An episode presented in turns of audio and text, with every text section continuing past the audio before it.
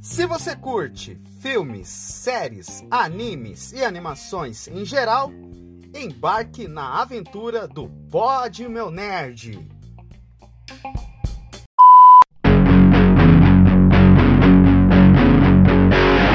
E aí, gurizada? Tudo certo com vocês ou não? Estamos começando mais um episódio desse podcast muito massa chamado Pod Meu Nerd. E aqui comigo, Eliezer. E pessoal, boa noite. Hoje nós vamos falar de duas coisas que é um paradoxo, que é a gente vai falar de sonho, mas vocês têm que estar acordado. Então é um paradoxo, hein? A gente fala de sonho, mas não é vocês dormir não. Vocês dormir com a gente, aí o negócio tá ruim. Então, fica acordado aí. Mas a gente vai falar de algo que vocês vão gostar. A gente vai falar de. É, o Jonathan vai explicar direitinho, que eu prefiro deixar as explicações para ele, mas eu gostaria de preparar vocês, recepcioná-los, falar para vocês aí. Prepare seus ouvidos, seus corações, sua mente e aquela, aquela garrafinha de água, aquele suquinho, aquele cafezinho, aquela bolachinha, né? Menos aquela cachaçinha. que com certeza quem tinha que beber hoje já bebeu, que teve jogo, né? Então já bebeu cerveja, já bebeu um monte de coisa, né? enfim. Mas vocês fiquem preparados é aí, viu? É isso aí, meus jovens. Nós vamos falar que. Nós vamos falar sobre a série Sandman Série essa da DC que estreou na Netflix. Se a gente vai debater ou não se a série foi boa ou não, mas olha só quem volta como convidado. Ele que é, já é.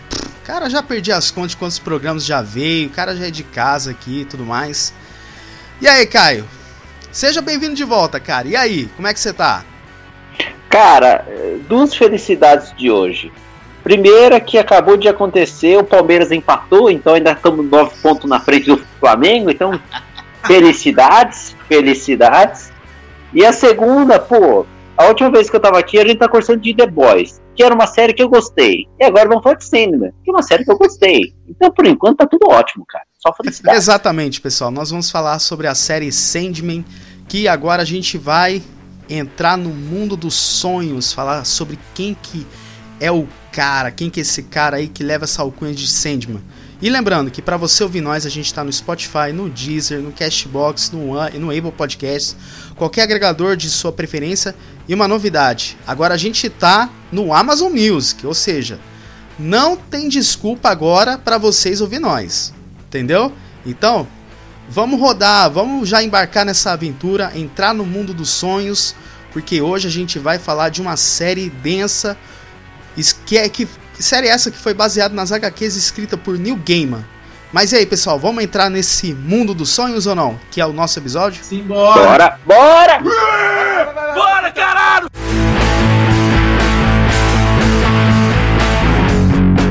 Eu sou o rei dos sonhos. Governo o reino dos pesadelos.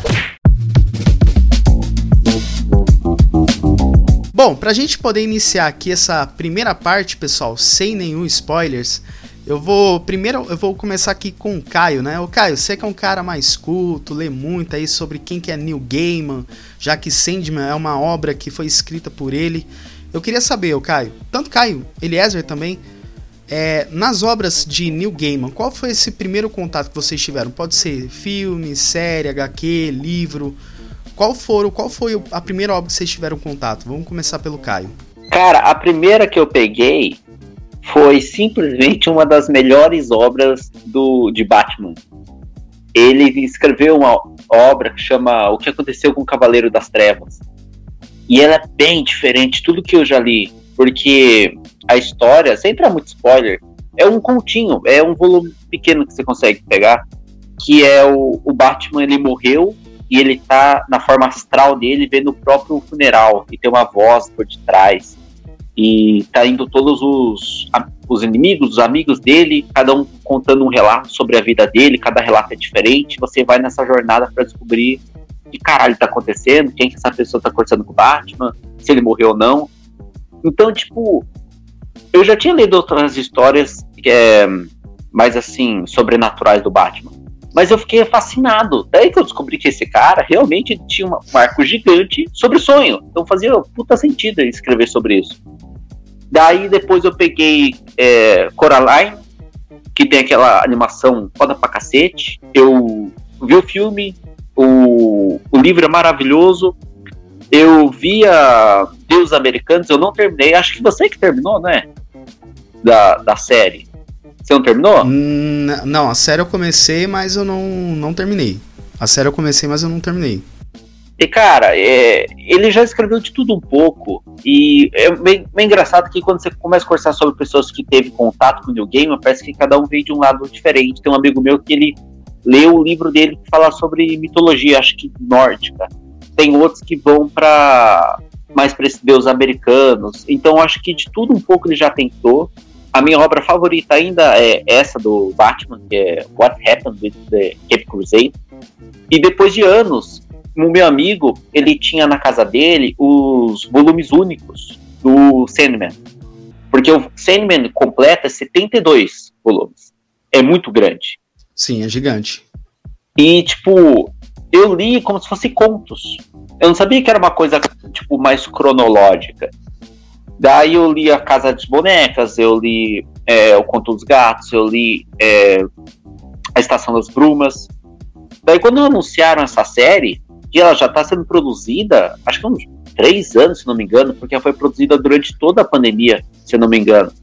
Sim. Daí eu comecei a reler. E agora eu tô mais ou menos na metade dela, tô no capítulo 36. Calma aí que eu já volto. Continua, vai continuando aí que eu só vou atender um negócio aqui rapidinho. Não, vai lá, vai lá. E é isso, cara. Eu reli agora para eu vi primeiro a primeira temporada, algumas coisas eu lembrava, eu fui reler, cara. É, é, é maravilhoso. Você já chegou a pegar alguma coisa, Eliezer? Então, obras isoladas eu já peguei, mas assim, É? tipo. Não, o que eu quero dizer assim, é, alguns temas que você citou aí, eu já vi. Uhum. Só que assim, eu não consegui na época identificar que era que era coisas exatamente dessa pessoa aí que estava fazendo essa obra, porque é, como é o nome dele? É Neil Gaiman. New Game of Thrones. Então, eu já peguei obras isoladas dele, né? É, mas assim, conhecer ele a fundo, tal, assim, saber da reputação dele e tal, nunca tinha pegado. Mas uma coisa eu admito, genial, genial, uma pessoa que consegue Ai. impressionar a gente com alguns aspectos, né? Voltei. Traz, traz algumas experiências dele, alguns similares. Minha... Ah, voltou. Minha conexão tinha dado uma caidinha. então, mas assim, Acontece. já peguei alguma, algumas obras dele, mas assim, bem isoladamente, sem conhecer muito, né, sobre ele. Mas com- eu já peguei assim, sem saber que foi ele que fez.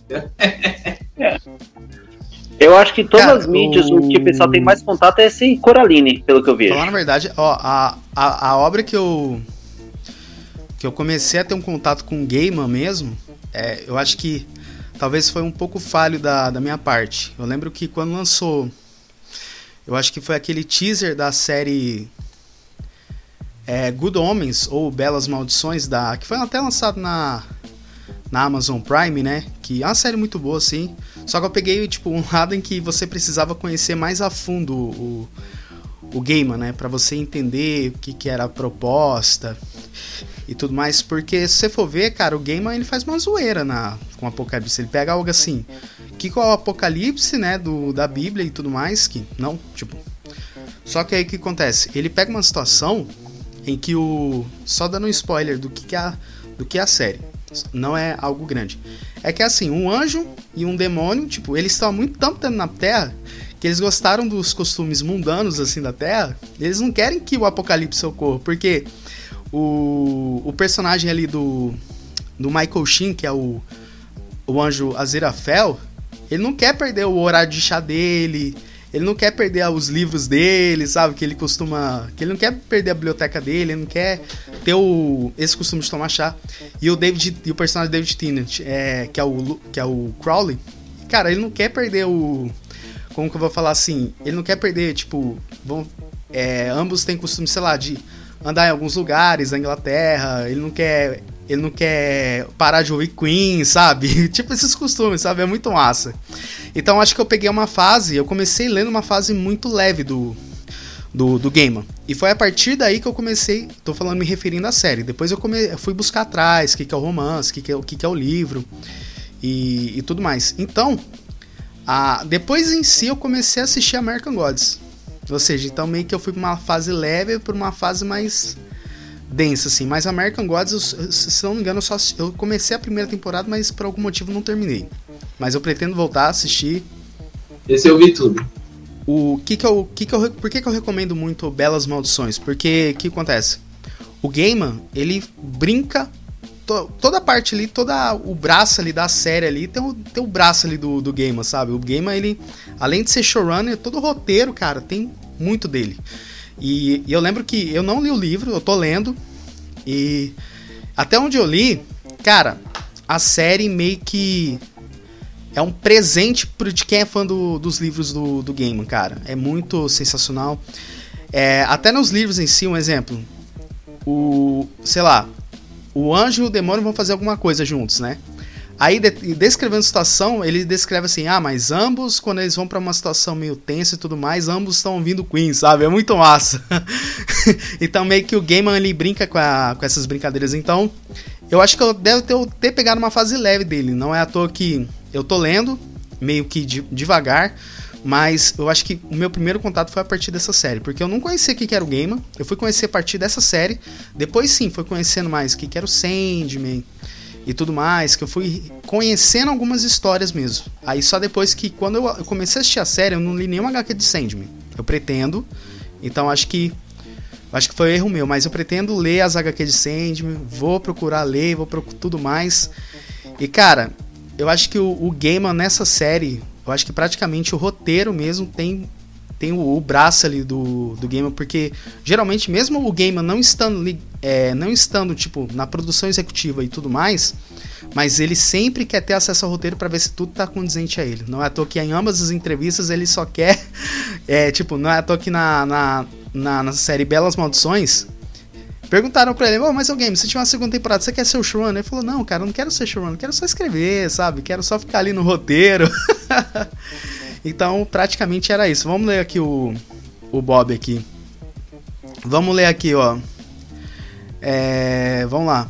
Eliezer, exibe aí pra mim, porque eu tô... Tá meio foda aqui a vista aqui. Ó, é, não sei. HQ foi justamente com a saga Prelúdio do próprio Sandman. Não sei, talvez foi na época que eu, na hora que eu saí. É, Deus Americanos tem só três temporadas, só a primeira que vale a pena. Porra, Bob. Desanima eu não. Mas leiam Deus Americanos. Falaram que a leitura é. A, a, a leitura. A, falaram que o livro é muito bom. Eu tô pretendendo ler. Eu tô pretendendo ler. E Leia as edições definitivas que eu reuni todas. Obra de Sandman em cinco volumes, um volume mega foda. Mega foda Aí, e também mega cara, é, porque se você for ter essas cinco, você se quebra. Eu vi que tava 200 conto cada uma dela. É, aí ele cita assim, ó, que o Belas Maldições, é só um spoiler, tá bom? Mas a gente vai entrar a fundo nisso aí. É que Belas Maldições lembra muito aquele Lucifer que temos na, na série lá, bonitão da Netflix. É quase que acontece com ele. A... Tá, aí que já é um spoiler, eu vou ler quando eu entrar na parte de spoilers, tá bom? Porque que aí entrar na gravação vai ser foda. já com esse fosse um prenúncio que seria o tá, aqui dali é a continuação do do que o Bob escreveu. Depois a gente vai ler. É, é o primeiro spoiler ali. Belas Maldições é como se fosse um prenúncio que acontece. De... Tá, outro spoiler. o Bob é foda. mas, mas, é sério, é, já que a gente entrou muito nisso a fundo, já que Sandman é uma, é, é uma obra da DC e tudo mais, e eu queria saber assim de vocês, antes de Sandman, qual ou quais séries que vocês consideraram a melhor, as melhores séries da, da DC, assim? Eu, para mim, cara, eu acho que disparado assim, tipo, antes dessa série que a gente vai chegar o, o nosso veredito, para mim ali eu acho que foi estourado foi Pacificador, mano. Porque Pacificador ali, para mim, eu acho que. Lógico, James Gunn, né, ele conseguiu fazer uma obra totalmente 100% aproveitou que quero comédia junto com junto com gore e, e aventura. Então acho que para mim Pacificador, para mim disparado é Pacificador, depois depois, cara, eu não sei qual que, que eu posso considerar, mas talvez muitos consideram o Watchmen, mas eu não assisti ainda, mas para mim disparado é o Pacificador. E você, o e você, o Cara, foi de DC às vezes sofre porque 90% das séries tá debaixo do guarda-chuva da CW. E você assistiu alguma coisa da CW? Cara, eu fiquei. Eu tentei assistir aquele que é do Batman Team, que é o filho do Batman, que tem um mistério. Eu falei assim, meu Gotham. Deus do céu. É, é, foi uma. Cara, eu, eu parecia que eu tava no inferno do Lucifer, sabe? Eu falei assim, é impossível, sabe? Que isso, alguém, alguém deu grana pra isso. Então, muito tempo, tem tanta série da CW, tem a, a Batgirl, tem o Arrow, tem os Legends of Tomorrow. O Arrow foi até a segunda também. temporada, então... Ai, meu Deus. Mas, tipo, Watchmen e o Pacificador é um respiro. Porque parece que, tipo, ainda mais até a época que a gente tava tendo, acho que faz duas semanas que deu aquela polêmica que a Warner tá mudando todos os conceitos dela. E eles gravaram um filme inteiro da, da Batgirl e do. Da Batgirl foi cancelado. Cara, o filme, os dois filmes estavam em pós-produção e eles engavetaram. Assim, ó, não, ninguém verá é, isso aí. Falar então, na verdade, o filme da, da, Batwoman, da Batgirl. Pô, e aí, Paulo? Beleza? Falar na verdade, cara, o filme da, da Batgirl, o, o Caio, ele já tava, parece que finalizado. Só não, tava em pós-produção. Tava? Ah, então não sabia. Tava, tava em pós-produção, já tava todo filmado. Então. Isso eu não sabia. A, tem até aquele filme ou série, não sei como eles vão fazer, que é do Besouro Azul, que, que até uma brasileira tinha é, gravado o ele. O filme. Então, quem é fã de DC e tá esperando assim essas novas séries, tá tudo num. Como, como que eu posso falar assim? Tá uma neblina, tá uma névoa, a gente não sabe o que vai acontecer. As coisas que foram anunciadas pode simplesmente ser canceladas dia pra noite. Olha, e parece que Sandman saiu dessa aí, sendo foi por fora e lançou. E se eu te falar que isso só aconteceu porque o, o Flash, antes de fazer o filme, o Flash deu um reboot. Antes do filme, o Flash deu um reboot na vida real da DC. O que, que você acha dessa ah, essa... Antes do Você filme. Que toda semana esse cara tá sendo preso. É eu não, foda, eu não sei o que acontece esse filho da mãe. O pior são os memes que estão fazendo, tipo, Rei do Crime da Marvel. Aí bota lá a imagem ali do ator do Vicente Donofrio lá. Aí, Rei do Crime da DC, tipo. Rei, eh, não, Rei, da, Rei do Crime na vida real. Aí bota lá Ezra Miller. Você tem noção que no final desse ano tem o Aquaman 2 e não saiu nenhum trailer até agora?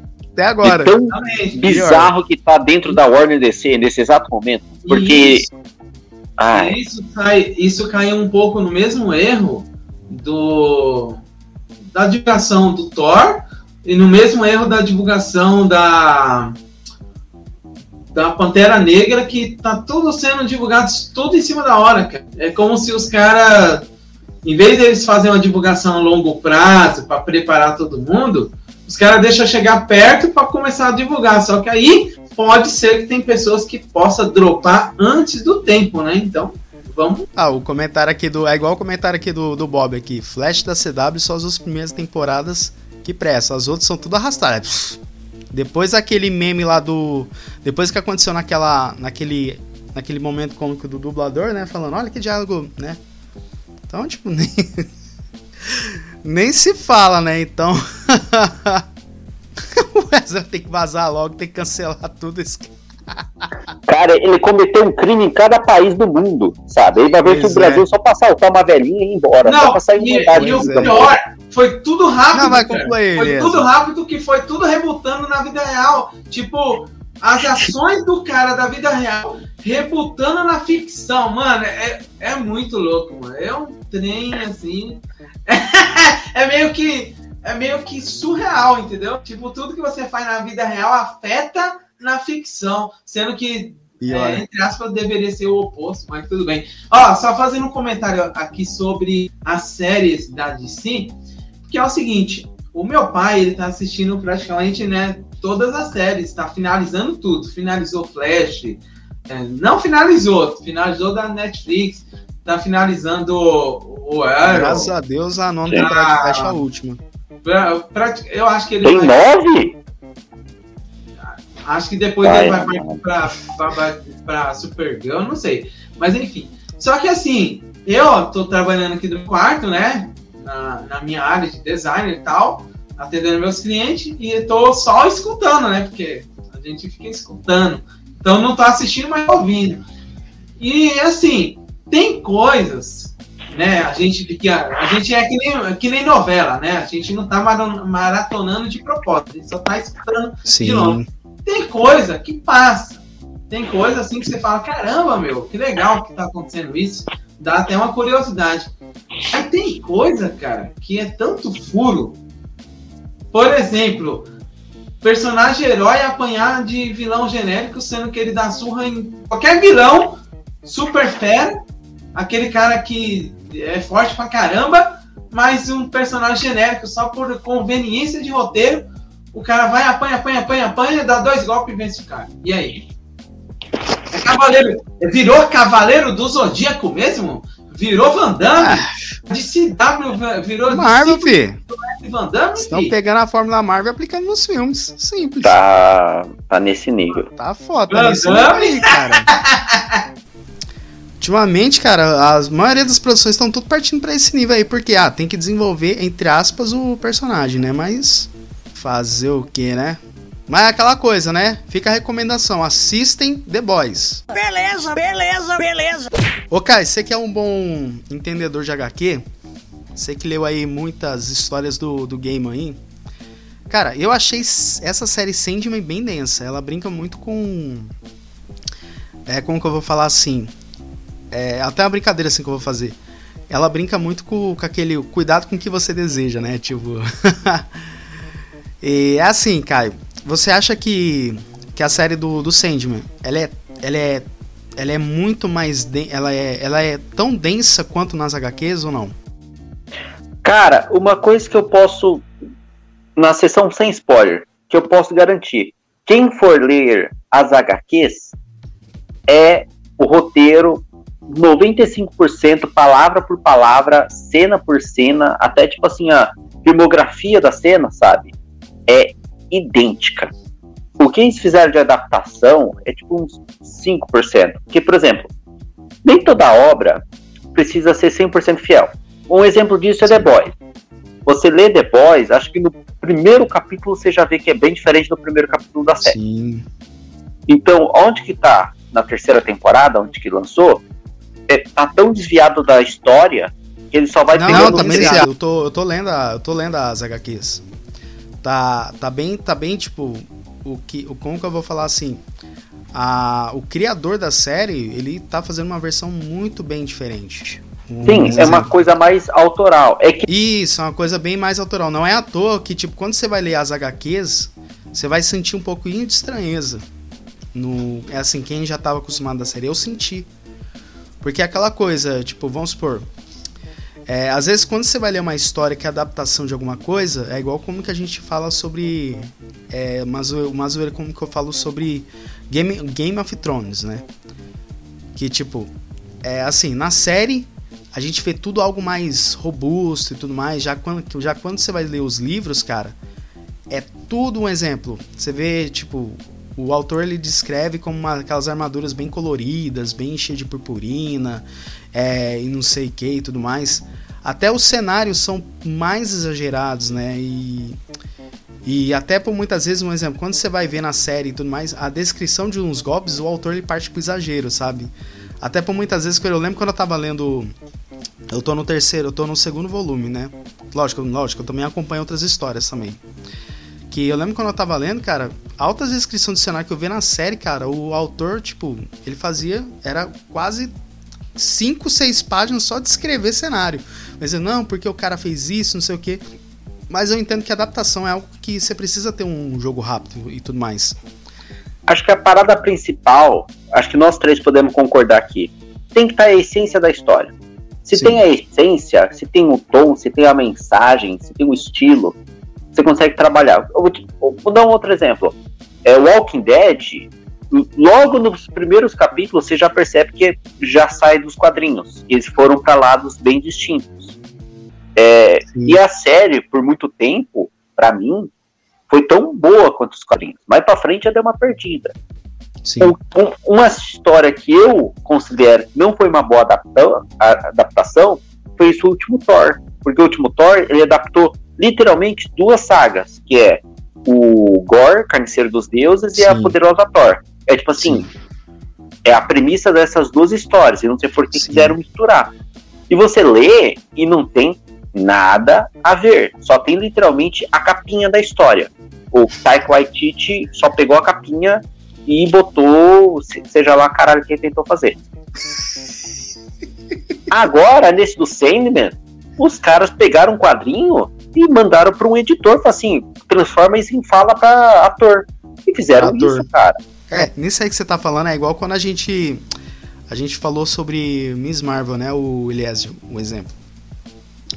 É, o Eliésio até citou um exemplo, o, o tipo, do, é, Doutor Estranho 1, se você for comparar com Doutor Estranho 2, o Doutor Estranho 2, ele tem seus méritos, apesar assim que ele tem suas falhas, ele tem seus méritos, mas em comparação, o Eliésio até comentou, ele foi um filme muito diferente do primeiro, entendeu? Por quê? Mudou roteiro, mudou é, diretor, passou na mão de um roteirista, pô, Sam Raimi, cara, fez altas referências de filme de terror. Aí o Eliezer citou, pensou, Doutor Estranho 3, aí o diretor vai lá, abraça a galhofa. Até falei na, na- falei zoando na, Marvel, na live de Miss Marvel. Doutor Estranho 3, dirigido pelo Taika Waititi. Aí toda hora ele fazia aquela referência do, do, do terceiro olho, sabe? Então é basicamente. Eu acho que o que, eu, que eu percebi de, de Sandman? É que o. Lógico, isso aí deve ter o dedo, o braço ali, a mão, cabeça ali do, do game ali. E falou assim, cara, a história é essa, você vai ter que fazer condizente com isso. Eu acho que Sandman ele soube respeitar, foi como eu falei. Eu não li nenhuma HQ, não li, mas ele trouxe uma densidade, cara, que eu acho que se eu ler uma HQ do Sandman, eu ficaria muito mais. Eu ficaria do mesmo fascínio quando eu assisti a série. Eu É, a assim. única coisa que eu falaria que tem diferente é que na HQ ela é um pouco mais brutal. Tipo assim, nas cenas de violência, nas cenas de conteúdo pesado que tem muito na HQ, ele mostra. Mostra assim, com detalhes. Na série, eles não quiseram mostrar tanto, sabe? Mais pra frente a gente pode colocar alguns detalhes Sim, e, a única, e outra questão é que eles tentaram humanizar um pouco mais o sonho, Morfeu. Eles sim, tentaram colocar mais sentimento, porque nos quadrinhos ele é. É como se fosse um, um deus assim meio diferente, sabe? Ele é uma coisa meio astral. sim, Então, eu acho que essa é a principal questão, que quando você lê os quadrinhos você vai ver, mas sim. capítulo por capítulo está lá. Só pula um capítulo, que mais pra frente a gente pode falar. Mas se você Não, até vai- o capítulo falar, 14 sim. ou 15, é, você completa toda a série. Se eu não me engano, 14 ou 15. Sim. É Tem assim. essa- tem essa Não, não, questão aí também sobre. Eu já mencionei em outros podcasts, e vou re- reafirmar aqui: é o seguinte. Por que que. Exatamente essa pergunta que eu fiz, essa série meio que responde, né? Por que, que os roteiristas, por que, que os diretores, os produtores assim, eles não pegam uma obra boa pronta e só faz a adaptação de animação ou de HQ ou de uma coisa parada para live action, que é uma coisa que os fãs amam. Os fãs querem Evil. ver, Não, não fala de Resident Evil aqui nesse podcast, não. Pelo amor de Deus, vamos falar de coisa os boa. fãs querem ver, por exemplo, os fãs querem ver, por exemplo, uma adaptação fiel ou quase fiel. Tudo bem que quando muda, muda para melhor, é legal, que nem The Boys, tal, é legal. Mas é um risco, porque a partir do momento que ele mudou, ele não sabe se o fã vai aceitar tão bem. A maioria das mudanças as- os fãs não aceitam bem, porque eles mudam essências, né? Muda coisas primordial, primordiais, né, para característica de cada obra. Por exemplo, Doutor Estranho ser, uma, ser um filme de terror foi, é, entre aspas, né? Foi legal? É o seguinte, para o título Doutor Estranho, não sei se foi legal. Se fosse Doutor Estranho e Wanda, ou Doutor Estranho alguma coisa relacionado a Feiticeiro Escarlate, talvez. Wanda e América Chaves.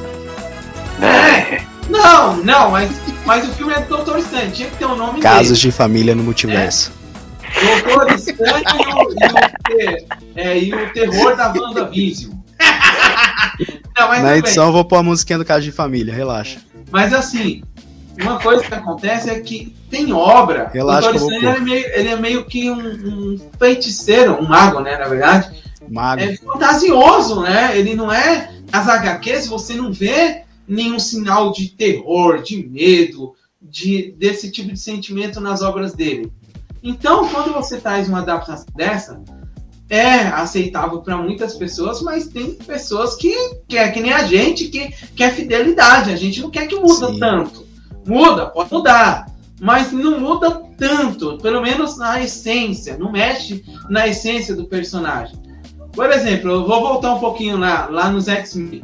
Ah, o X-Men, um dos primeiros filmes, eu sempre toco nessa teclinha, né? Mudou, mudou o figurino, tirou aquela roupa amarelona e colocou o uniforme preto nos filmes, né? Os primeiros filmes dos X-Men sempre foi aquela roupa preta. Foi legal? Deu certo? Sim, deu certo. Mas é o seguinte, lá naquela época era um teste. Não Sim. tinha tantos filmes de heróis. Então, eles estavam testando em constante teste. Hoje você sabe que se você colocar um negócio colorido ou um negócio preto e branco, os dois podem dar certo. Mas tem que ser de acordo com a característica do Tem que ser de, personagem. eu acho né? que é mais ou menos tem que ser de acordo ali com a proposta, né? Que você quer Não apresentar. é um Batman, vamos colocar um Batman, um Batman colorido. Ah, cara, não vai combinar, mano. Não vai. Não vai, Não, não vai. não vai combinar. Pô, Mas sabe o que eu penso assim? Tipo, depende muito se você tem um, ro- um roteirista que consegue fazer uma parada assim. Vou te dar dois exemplos. A DC, ela tá fazendo há algum tempo, ela tá fazendo o que eu acho que é certo. Ela tá botando o projeto isolado na mão de pessoa pra só fazer uma coisa contínua. Então, tipo, o filme do Coringa e o filme do Batman desse ano, eles não se conversam entre eles, nem com o universo principal da DC. Mas eles funcionam entre eles e vai ter o Joker 2 e vai ter a série do, do Pinguim, que é derivado desse do Batman. Joker 2 and- e Shallow Now. E Shallow Now. E vai dar, tipo. Deu certo porque deram na mão de alguém Dá assim, referência, né, Caio? é, total. Mas assim, são roteiros originais. O Pacificador e esse Esquadrão Suicida do James Gunn são roteiros originais. Eles não partiram de uma HQ específica. Então, eu entendo assim, se você quer fazer uma coisa original, vai pra frente. Eu vou dar um exemplo, um dos, melhor- um dos filmes que é mais bem cotados de adaptação de quadrinho. O Cavaleiro das Trevas, no Nolan. É um roteiro original. E todo mundo fala que quando você vê, você fala assim, esse é o Batman, esse é o Coringa tem a essência dos quadrinhos, apesar de não ser uma adaptação direta. Eu sim, daí Sandman, em vez de eles falarem assim, cara, não tem como a gente criar uma obra original em cima disso. Chama o cara, escreveu, porra. Ele que vai entender melhor. E com ele perto, deu pra adaptar. Pra mim, Sandman é muito mais parecido com a adaptação do 300 do Snyder, que é tipo quadro por quadro. Não tem como você falar que aqui é uma adaptação ruim, porque o cara fez a essência do quadrinho. E se você for ver né, nessa mesma lógica, ô Caio, quem tem dinheiro consegue fazer isso muito mais fácil, porque ele consegue, por exemplo, pegar vários editores, filtrar, depois passar pela mão de, de um editor final, que é aquele, aquele que analisa, e tá tudo certo. Se, o- se o cara final falar assim, não, não, tá conversando a obra da ficção, tá conversando com a obra né, que a gente tá querendo propor, legal, vamos seguir em frente. Mas dá uma impressão, cara, que quanto mais dinheiro a pessoa tem, mais exclusivo ele quer ser, ele quer ganhar destaque, exclusividade. Só que assim, Uhum. pondo em conta em risco a própria obra, porque voltando ao Doutor Estranho, né, que é, não é uma crítica negativa, é uma crítica assim, de, de contraponto. Doutor Estranho 1 foi di- diferente do, do Doutor Estranho 2, alguns gostam, entendeu? Tipo, fala, não, maravilha, é bom ser diferente.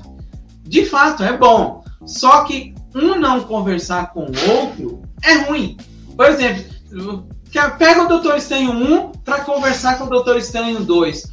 No que que eles se conversam? Só no personagem. Só nos personagens. Agora vai roteiro.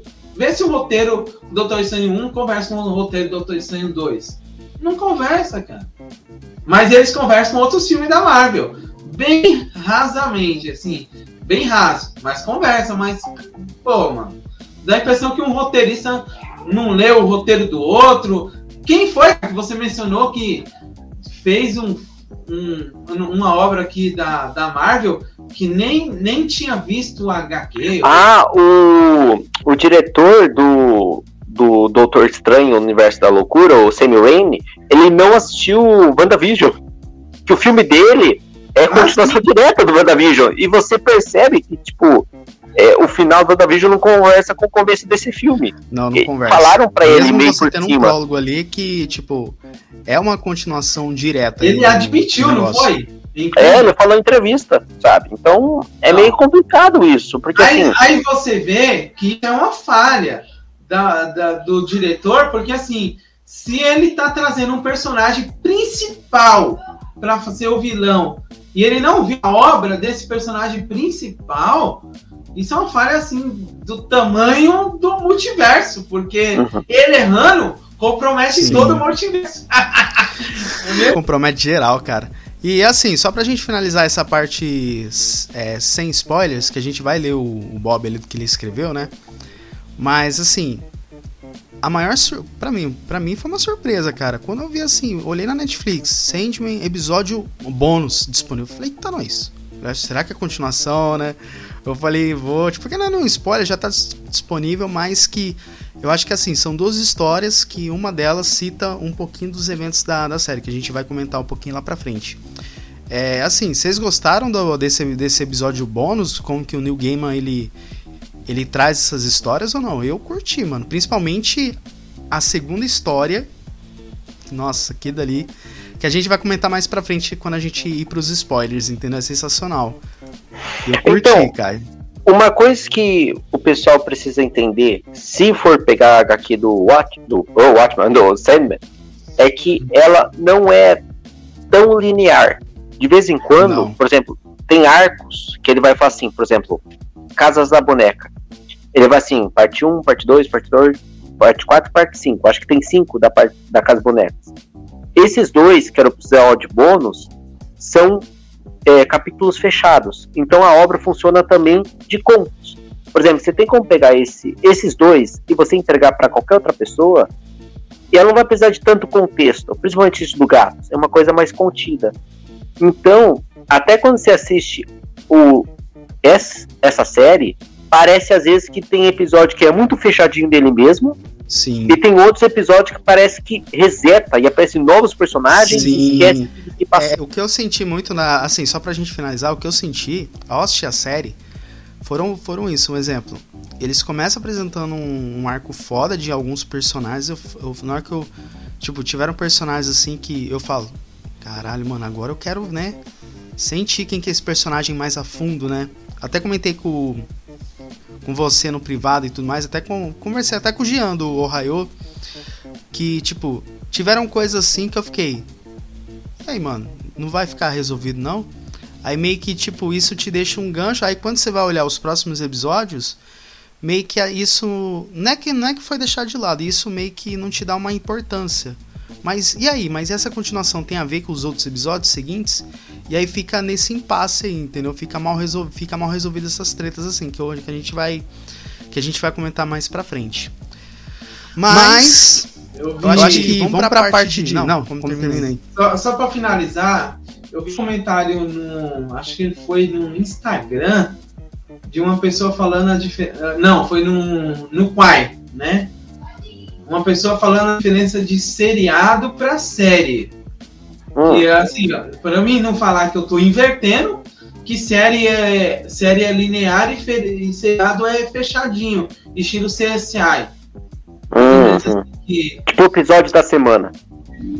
Isso aí, você comentando Malhação. isso aí, você fazendo esse comentário aí desses episódios bônus, meio que a série foi fechadinha, bonitinha e tal, e depois eles lançaram dois episódios como se fosse é, de seriado, assim, só, só fazendo uma. Eles lançaram duas histórias num condensado aí. num episódio. É, duas histórias fechadas.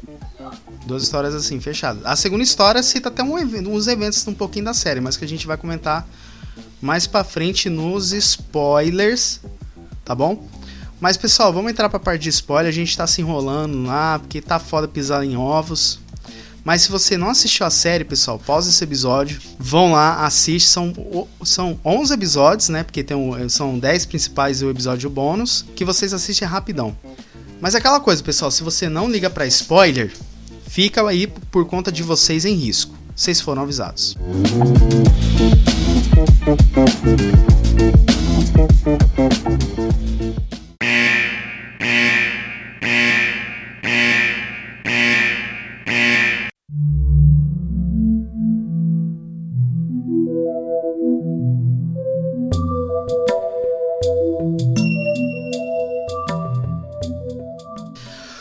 Lá, pra gente poder iniciar aqui, pessoal, é, eu queria saber de vocês. O, é, a gente sabe que a série do, do Sandman ela foca muito no, no perpétuo sonho, ou o nosso querido Morpheus. Mas assim, além, além dele, né?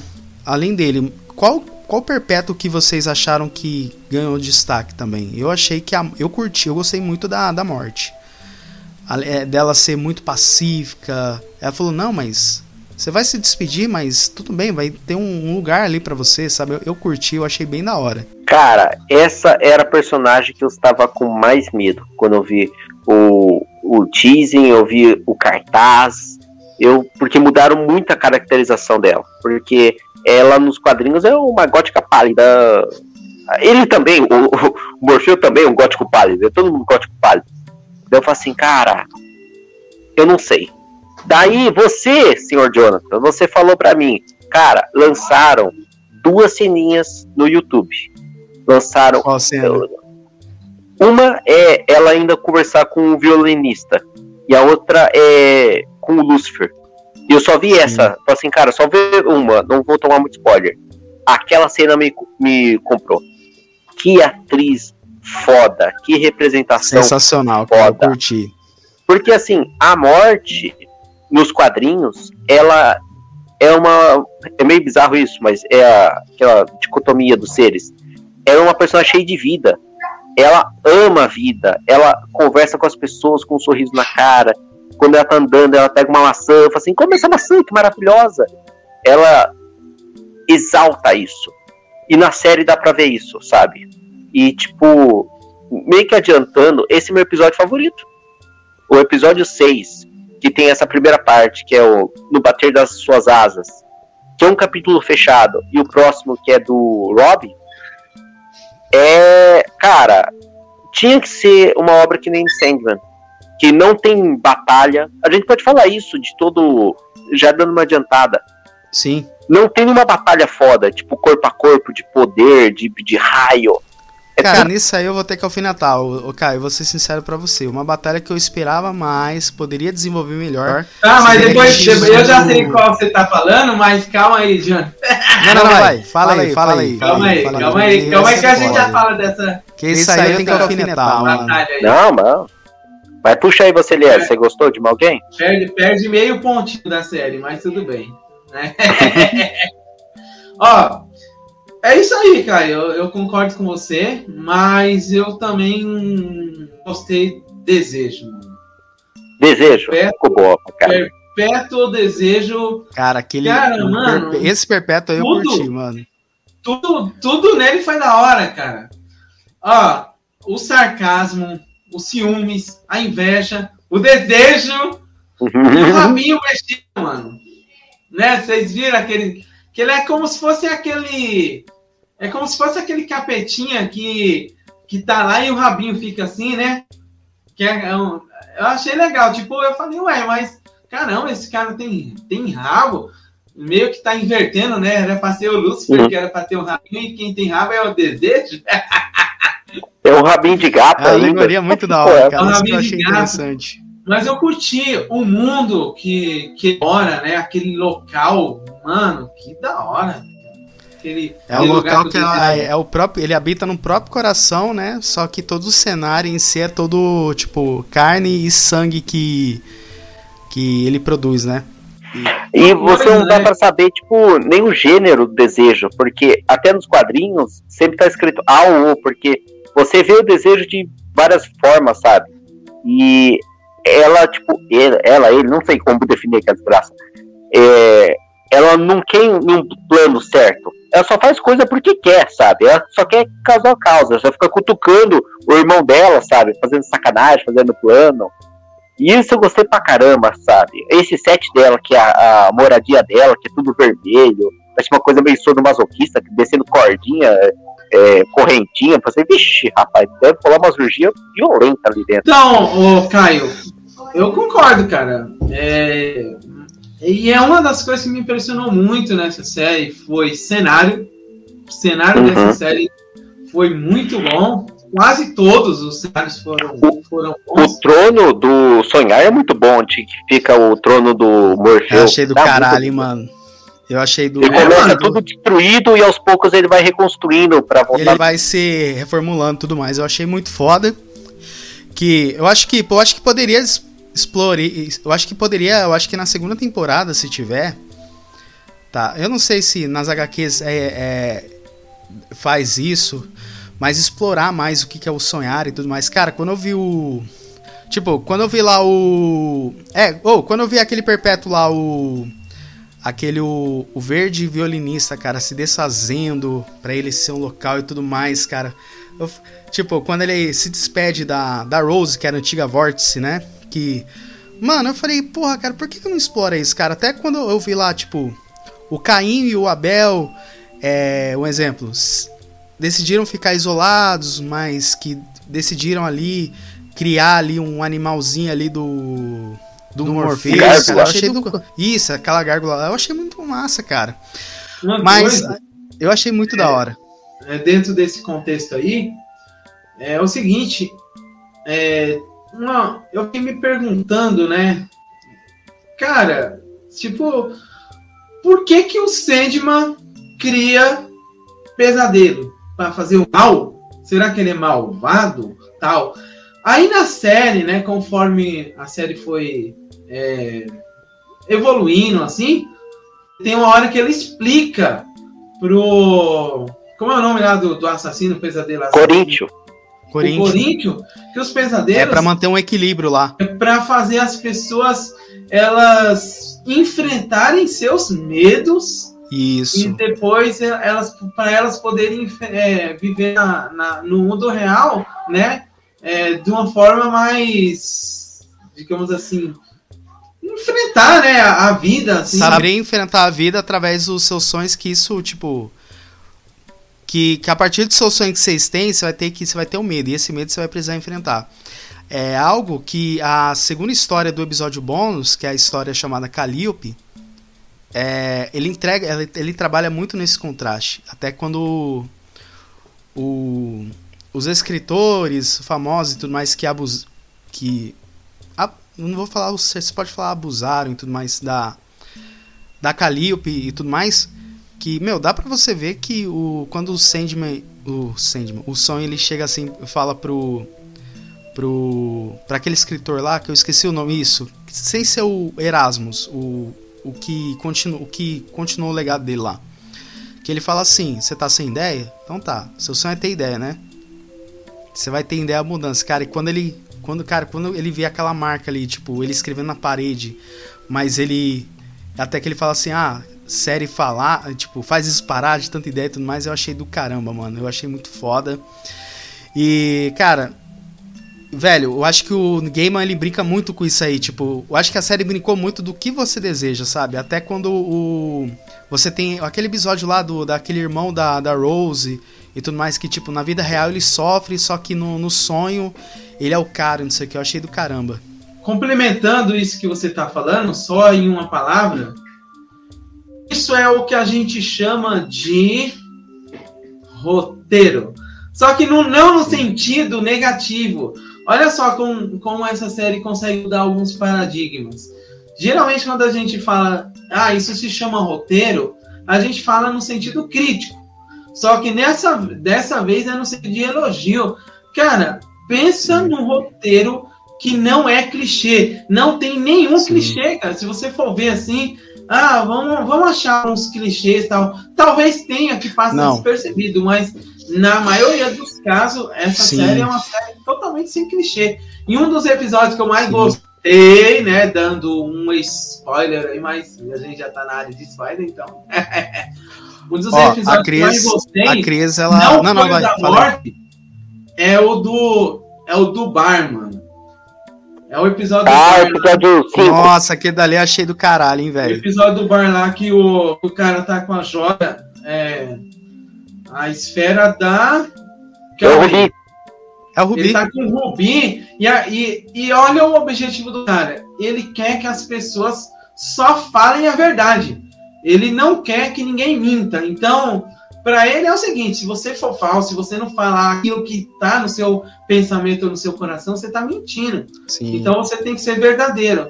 Só que a verdade, para ele, né, para o dono desse, dessa joia aí, é Rubi, né? Para ele, a verdade é aquela, aquela nua e crua, que faria com que os humanos, a, a humanidade se destruísse. É que falar na Mas- verdade é que ele modificou o Rubi, né? O, Uhum. Aquele cara lá, um exemplo. Ele modificou, mas ele não modificou a realidade do Rubi. Isso, É porque ele não assim, modificou a realidade. o que ele modificou no Rubi foi em questão de uso, né? Tipo assim, Isso. só ele podia usar, ninguém mais podia colocar aquele Rubi, enfim. Só que eu não sei se isso trouxe um efeito colateral, porque talvez aquilo trouxe um- uma visão dele sobre a realidade, sobre a verdade, né? Ele quer que o mundo fale a verdade, mas é a verdade dele. Tanto que no final Sim. daquele episódio, o Sandman fala assim: olha só isso aqui. Aí ele vai e mostra e volta no passado e mostra as pessoas fazendo um. é, sonhando, Sim. tal, assim, né? Tal. Aí ele fala assim, cara, é, isso aqui é o que elas querem. Aí ele fala, não, Sim. mas isso é mentira. Eles não, eles estão mentindo para si próprios, eles estão mentindo com. Ele eles não estão mentindo, eles estão sonhando. Olha que É, legal. até quando tem aquele contraste ali do daquele casal ali que, tipo, que a CEO leva o cara de gerência num nível e tudo mais. Mas que na verdade ele queria, né, fazer o que ele quis, tipo, sair e comer um hambúrguer de verdade. A Cris ela disse assim, detalhe, a série não é da DC que não tem ninguém da Liga da Justiça como na HQ e nem o John Constantine. É, a série é da DC, só que ela, te, como eu vou falar assim, nas HQs do Sandman, ela tem aquele selo chamado Vértigo, que são histórias muito, muito, tipo, isoladas, isoladas. Tipo, que não dependem da... Como que a gente fala? Das histórias principais da DC. Ela funciona por si só, entendeu? Não, mas que É. a Cris tá falando também que, tipo, é, todo o rolê começou quando tinha os Sim. personagens do Sandman, que não é do. O, o Gaiman Sim. não criou, mas deram pra ele Sim. pra assim: carta branca, faz o que você quiser. É. O episódio que mais teve adaptação foi o episódio 4. Porque o John Dee, aquele cara do Rubi, ele na Sim. verdade é um vilão da Liga da Justiça. É o Doutor Destino, eh, se não me engano. É aquele cara que Destino controla não os sonhos. Ele tem um nome assim. É, é tem um nome e assim tem, a- tem até um episódio da animação da Liga da Justiça que ele tá tentando fazer o Batman sonhar, é, cair no sono, e o Batman tem que ficar tomando café o episódio inteiro. Esse é o episódio que mais teve mudança, porque nesse Sim. episódio até o sonho ele vai conversar com o, o marciano, o caçador marciano, e descobre que o, o Sandman na verdade era um deus de Marte. Então tem todo um plot da Liga da Justiça, realmente. Quando que o episódio termina, quando ele pega o John Dee, ele coloca no Asilo Arkham. Fica Sim. do lado do, do espantalho. Então tira toda essa referência. Eu não sei se é por razões legais, que acho que eles têm direito ao Sandman, mas para essa outra galera eles precisavam conversar com o outro pessoal da Warner. Então eles cortaram 100% e pra mim funcionou, tá ligado? Não, pra mim funcionou de boa. Pra mim funcionou de boa. isso aí seja pra isolar mesmo, de propósito, entendeu? É pra isolar isso aí. Isso aí, É. o, isso aí, o Caio, é tipo de assim. propósito e não tem nenhum tipo de ligação. Isso. Inclusive, inclusive, o Flash não tem poder de rebutar o Sandman. O Flash não tem poder.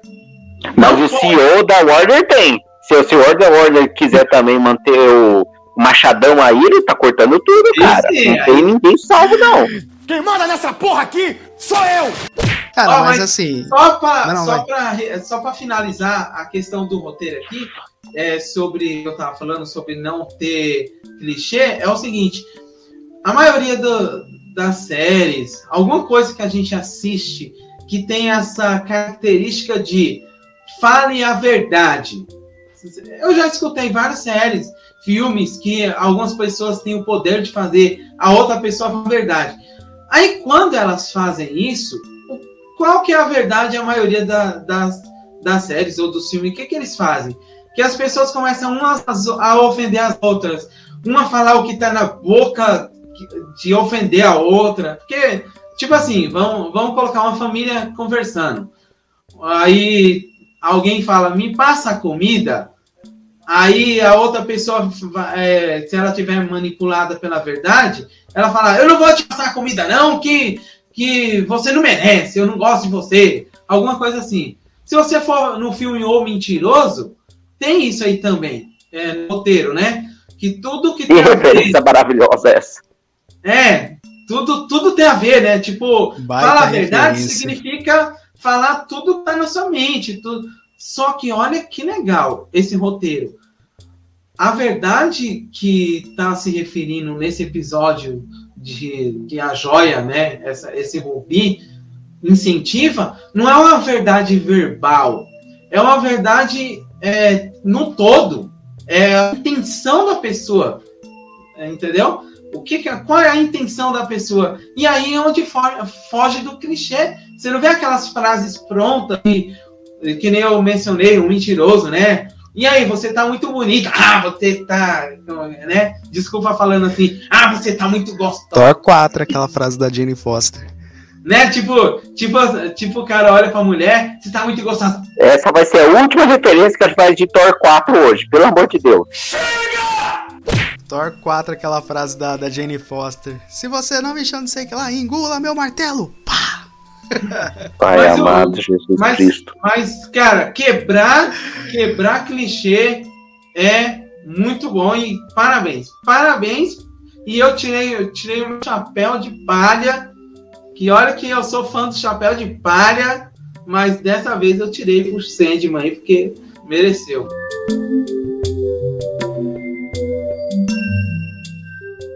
Sou o rei dos sonhos. Governo o reino dos pesadelos.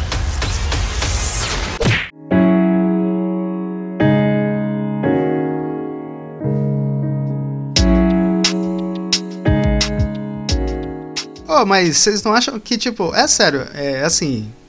Além desse rolê aí do. Do, do cara ali que conseguiu ele manipular o Rubi, cara. Vocês não acharam esse arco dele meio mal resolvido? Tipo, começou apresentando ele foda, não sei o que, mas. Aí corta pro episódio seguinte, assim. Não tem nada, tipo, citando ele. Eu achei meio. Eu é, achei meio juntaram que... dois quadrinhos. É, então. eu, já posso achei meio adiantar, esse isso aí. personagem, até onde que eu vi na obra de Sandman, ele não volta mais. Não eu volta, acho né? que Ah, então. foi até. Se perde. Então morreu ali. Então, assim, essa é outra questão. É, a estrutura narrativa do Sandman, dos quadrinhos que eles estão mantendo aqui, é assim: é contos, que alguns contos vão permanecer por mais capítulos, ou outros é Sim. capítulo único. Então, é meio até complicado você planejar temporadas, porque não tem um, um momento ideal para você fazer um corte, sabe? É, então, tanto que, tanto que foi esse conto, cara, e, e, tipo, esse esse esse rolê aí do, do cara, assim, do Rubi, e aquela rixa ali do, do Lucifer, que, tipo... Porque, assim, na série eles preparam todo um terreno, né, pro, pro sonho. Beleza, ah, o sonho é isso, o cara foi aprisionado devido àquele ritual ali do... Daquele velho lá que apresenta no... Que é o... Que é o ator que fez o Tywin Lannister lá, que eu esqueci o nome do cara. Que, e tipo, fazendo eles preparam, de pai filha da puta. que eles preparam todo um, todo um terreno ali que, tipo, você vai falar assim, falei, pô, vai ser um negócio massa, né? Aí chega na treta do Lucifer, falei, pô, vai ser um bagulho massa, né? Vai ser altas ideologias, papapá, não sei o quê. Aí eu olhei assim, tipo. Mano, eu olhei assim, tipo, o cara. Ah, eu, o, começa lá a treta na. a Lucifer falando, ah, eu sou não sei o que, o cara, eu sou o inverso, a outra, eu sou o inverso não sei o que, e começa. Aí eu falei, cara, eu acho que vai ter uma puta disputa ideológica, eu esperava isso, né? Porque, pô, Lucifer, você vê na série dele, o cara tem um poder de lábio fudido, né? Assim, tipo, até na série e tudo mais, cara é meio comédia. Só que aí, cara, quando chegou naquela, naquele X1 ideológico, eu falei, não poderia ser mal. Poderia ser, tipo, sei lá, incluir uma batalha ali de poderes, pô, o Sandman jogando aquela areia assim dele, fazendo dormir, fazendo alucinar, não sei o quê. Eu, eu, eu, acho que, tipo assim, um exemplo. Se o cara foi no. O cara foi no, no inferno, certo? Pra ter esse embate ideológico. O, sem, o sonho, ele poderia transportar o Lucifer pro sonhar, sabe? Fazer uma troca assim de cenário. Eu imaginava algo meio nessa vibe, assim, né? Eu não sei a opinião de você. Mas acho que poderia, né? Eu acho que ficou meio de qualquer jeito, mas tudo bem. Eu entendo que foi algo mais interpretativo, mas é minha opinião. Eu achei meio mal resolvido esse rolê aí. Hum, o que, que você achou, Eliezer? Bom, sinceridade, comentar, sinceridade. Vou comentar sobre essa parte. Ficou mal resolvido isso aí. Não é, um, não é que eu não gostei. Eu gostei dessa ah. parte aí. Mas tem duas coisas assim que eu achei que meio que perdeu o pontinho para mim. Primeiro, uhum. a falácia do Sandman dizer que ele é mais fraco do que o Lúcifer. Por que, que eu uhum. falo que é falácia? Porque quando ele menciona, quando ele tá caminhando lá no. Ele tava no inferno já, né? Ele tá caminhando Sim. lá no inferno. E aí, eu não lembro com quem que ele tava lá no inferno, lá. Que ele foi em é, com pessoas. o Corvinho, o Matthew. O Matthew, o Corvinho lá com o Matthew, isso. Aí o Matthew pergunta para ele sobre o Que Lúcifer, personagem assim, do caralho, hein, velho? Desse mesmo. É, Parabéns pro Corvinho. Foda, véio, do caralho. Aí ele pergunta assim, mas e aí? É, quem é mais forte, alguma coisa assim? Aí ele fala assim, não, o Lúcifer é muito mais forte que eu. Tá, aí tudo bem. Aí tem uma oportunidade da série mostrar por que dessa menção. Tipo, o Lúcifer é mais forte? Então bora. Tá lá na disputa? Quero ver essa, essa diferença de força aí. Já que o Lúcifer foi escolhido para ser o, o representante na, lá do inferno daquele demônio que tinha roubado o aquela máscara o dele, o elmo dele. Já que ele escolheu o Lúcifer, então faz o seguinte: vai ter uma batalha do caramba aí que o Lúcifer vai mostrar essa superioridade que o Sandman mencionou o Corvo ali, ali atrás, beleza. Só que aí começa uma batalha ideológica. Aí, e, e, e quem escolheu essa batalha foi o lado dos demônios. Aí é onde eu falei, caramba, se fosse o Sandman que, ah, eu vou escolher uma batalha que, tipo assim, que eu sou melhor do que o Lúcio. Beleza. Uhum. Beleza. Aí seria uma opção dele. Mas os demônios escolheram uma batalha que ele iria, tinha possibilidade de perder. Aí eu falei, não. Do chefe no lugar. Não, tipo é. assim, tenho certeza. Se fosse uma batalha de, sei lá, vamos fazer uma batalha de espada aí? Vamos botar um CGI aí? Não sei o que. Meu, com certeza. Não, mas por isso que eu, eu tinha te falado, um exemplo. Se os caras vão na, numa disputa ideológica, o Eliezer, tô falando assim, um exemplo. É, sei lá, o Sandman ele tem as areias, ele, de algum jeito ele recuperou as areias, certo? O, o sonho, tá? Que, sei lá, um exemplo. O Lucifer, ele tem a sua superioridade, não sei o que e tudo mais, mas que ele poderia estar tá falando assim, um exemplo. Ele começando a sua superioridade, aí no meio ali o, o sonho, usar suas areias, um exemplo. Ah, vou usar isso aqui para adormecer e vou ter um X1 com ele lá no sonhar. Aí de repente ele se liberta, pá, volta pro inferno. Sabe? Então eu imaginaria essa troca. Eu não sei, ô, Caio, se se isso é 100% original da série ou se tem um rolê desse nas HQs, entendeu? Isso eu, eu já, não sei. sei. Então, é, esse episódio teve uma das adaptações que eu mais questiono, porque na HQ acontece essa batalha palavra por palavra, só que quem que batalha com o Morfeu foi o demônio que roubou o elmo. Isso. Então faz sentido na história, porque o demônio não é mais forte que o Morfeu. Então, assim, Isso. eu vou te combater com uma batalha é, psicológica. E realmente é frase por frase. Só que Na série quiseram colocar o Lucifer, acho que para dar mais protagonismo para ele. Sim. Só que acontece esse estranhamento que exatamente você falou, porque botaram justo um dos seres mais inteligentes do universo, porque não é só força bruta. O Lucifer, tipo assim, a última palavra, o que eu vejo muito de interpretação. Morfeu usou a palavra esperança porque demônios não conseguem compreender esse termo, sabe? Eles estão no inferno, um lugar menos sem esperança possível. Então, nos quadrinhos eu entendi isso. O demônio é o inverso, né, deles. Onde é um lugar que é o sofrimento é eterno, né? Meio que não existe esperança. Então seria tipo um inverso deles, né?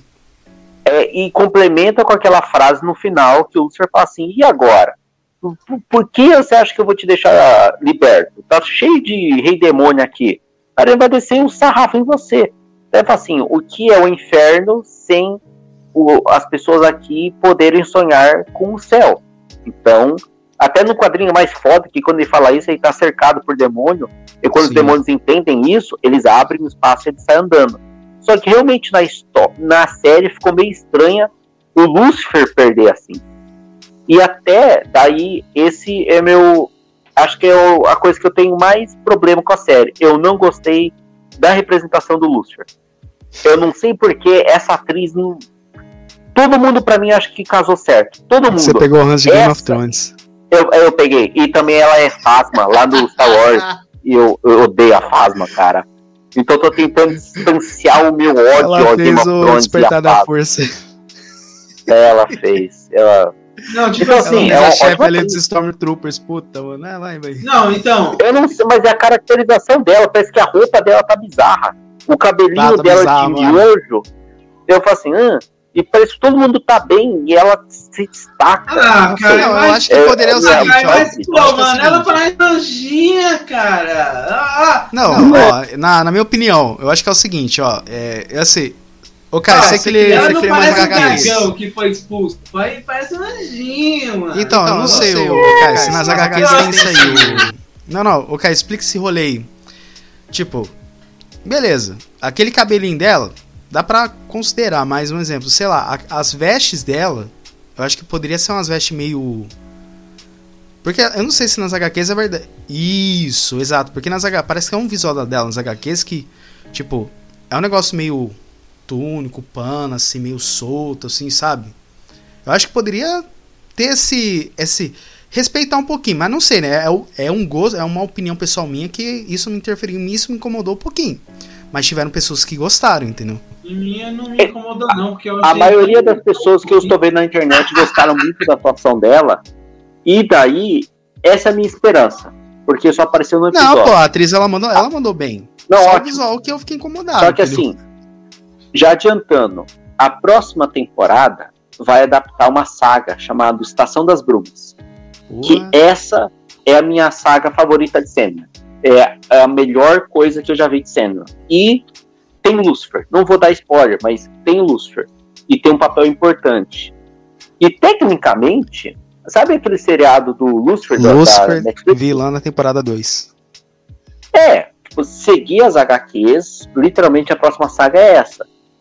E aquele seriado do Lucifer é, bonitão lá, que ele abre um, um, um barzinho lá na Califórnia, Sim. é esse Lucifer. Do Sandman, é o Lucifer Morn- Morningstar, né? Estrela do Amanhã. Então parece que é meio bizarro, porque eu queria. Pô, mas seria foda, pensou? Tipo, um exemplo. É, a temporada 2, ou, vocês podem concordar ou não? Um exemplo. Na temporada 2, já que o Lucifer ele quer ter um embate mais acirrado com o sonho, ou sonho barra Morpheus barra Sandman. Né? Porque Sandman, ele só tá com. o- A única coisa que ele coloca é o Elm pra se tornar um Sandman. Mas assim, seria muito foda, cara. Pensou? Um exemplo.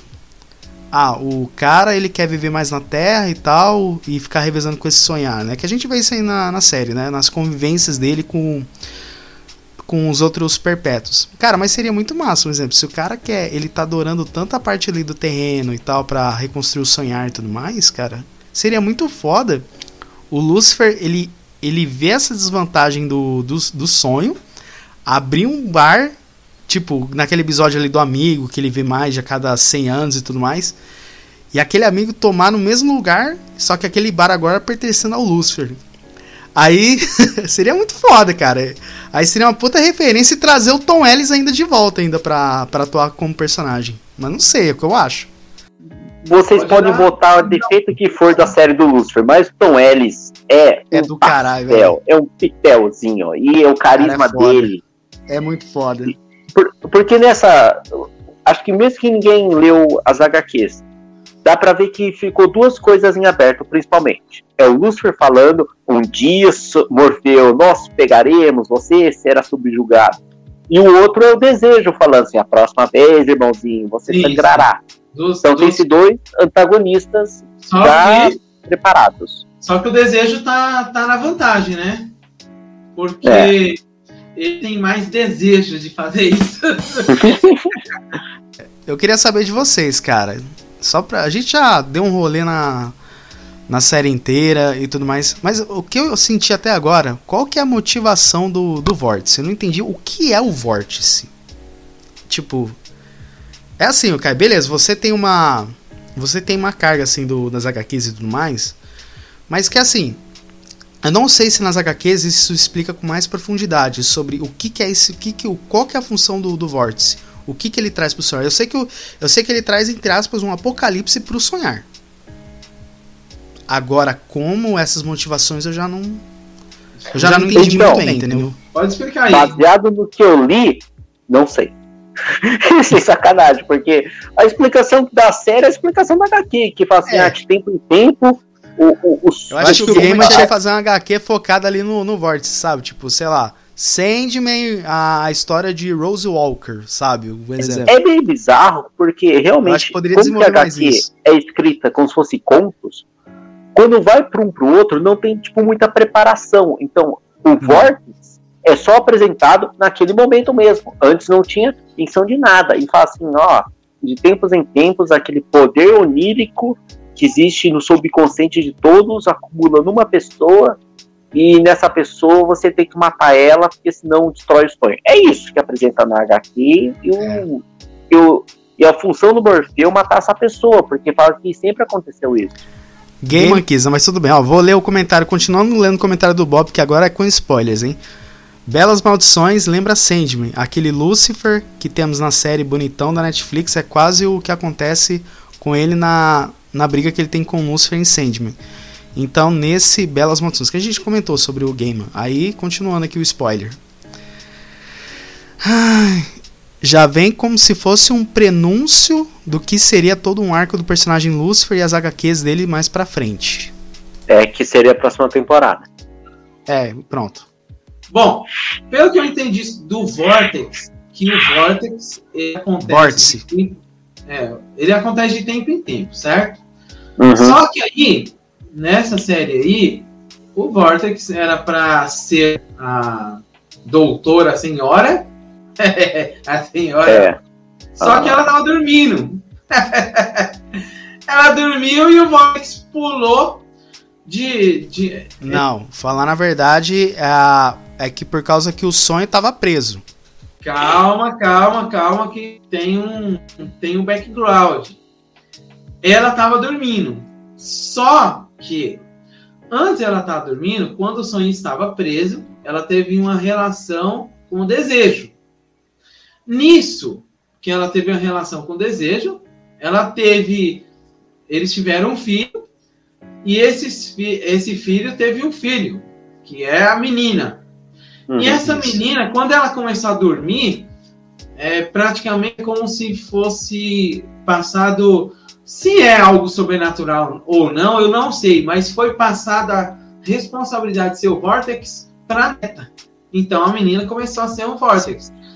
O objetivo do Vortex nem o Sandman sabe, então praticamente a gente não sabe, e nem ele, porque porque a menina pergunta, mas qual é o meu, qual é o meu o motivo, o meu objetivo de, de vida? Por que, que eu existo? Ele não soube. Então, quem somos nós? Se ele não soube responder, quem somos nós, meros espectadores, para saber? Só que é o seguinte: eu entendi que o Vortex ele tem poder de, de é, manipular a, o sonho, porque aquilo que ele pensa demais ele manipula, só que cruza com a realidade. Então, o Vortex faz com que tudo que acontece no plano do sonhar afete o mundo desperto, que é o mundo, né, onde as pessoas vivem de verdade.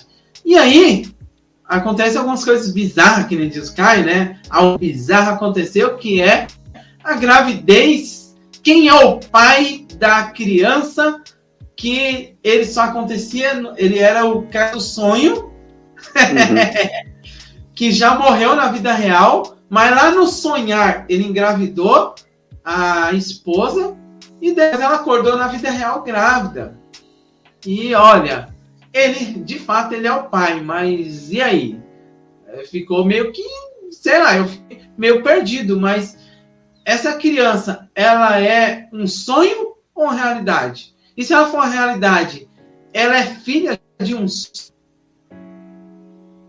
Cara, o Vortex meio que deu uma bagunçadinha, mas é legal. É meio que algo proposital, talvez. Eu acho que é proposital, mas que deixou meio que o dilema assim de você tentar pensar, né, raciocinar sobre isso, mas eu vejo isso aí. O, o objetivo dele não tem, porque pelo menos não mostrou, nem o Sandman sabe, mas o, o que ele afeta entre o mundo do sonhar e o mundo desperto, isso a gente consegue identificar. Tanto que, olha que legal, nesse episódio, primeira vez que o Vortex viaja no mundo dos sonhos, ele vê um monte de coisa isolada. Mas depois que ela volta lá, as pessoas de um sonho já ficam presas em outro sonho, que fica presa em outro sonho.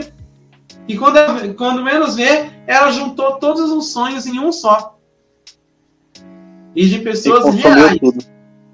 E de pessoas reais. Que, e, e, tem, uma, tem uma frase que eles falam assim, que é no, no roteiro, que ela atrai sonhos. Aí eu pensei, caramba, se ela atrai sonhos, ela deve atrair sonhos de pessoas que estão perto dela, né? fisicamente. Talvez, não sei.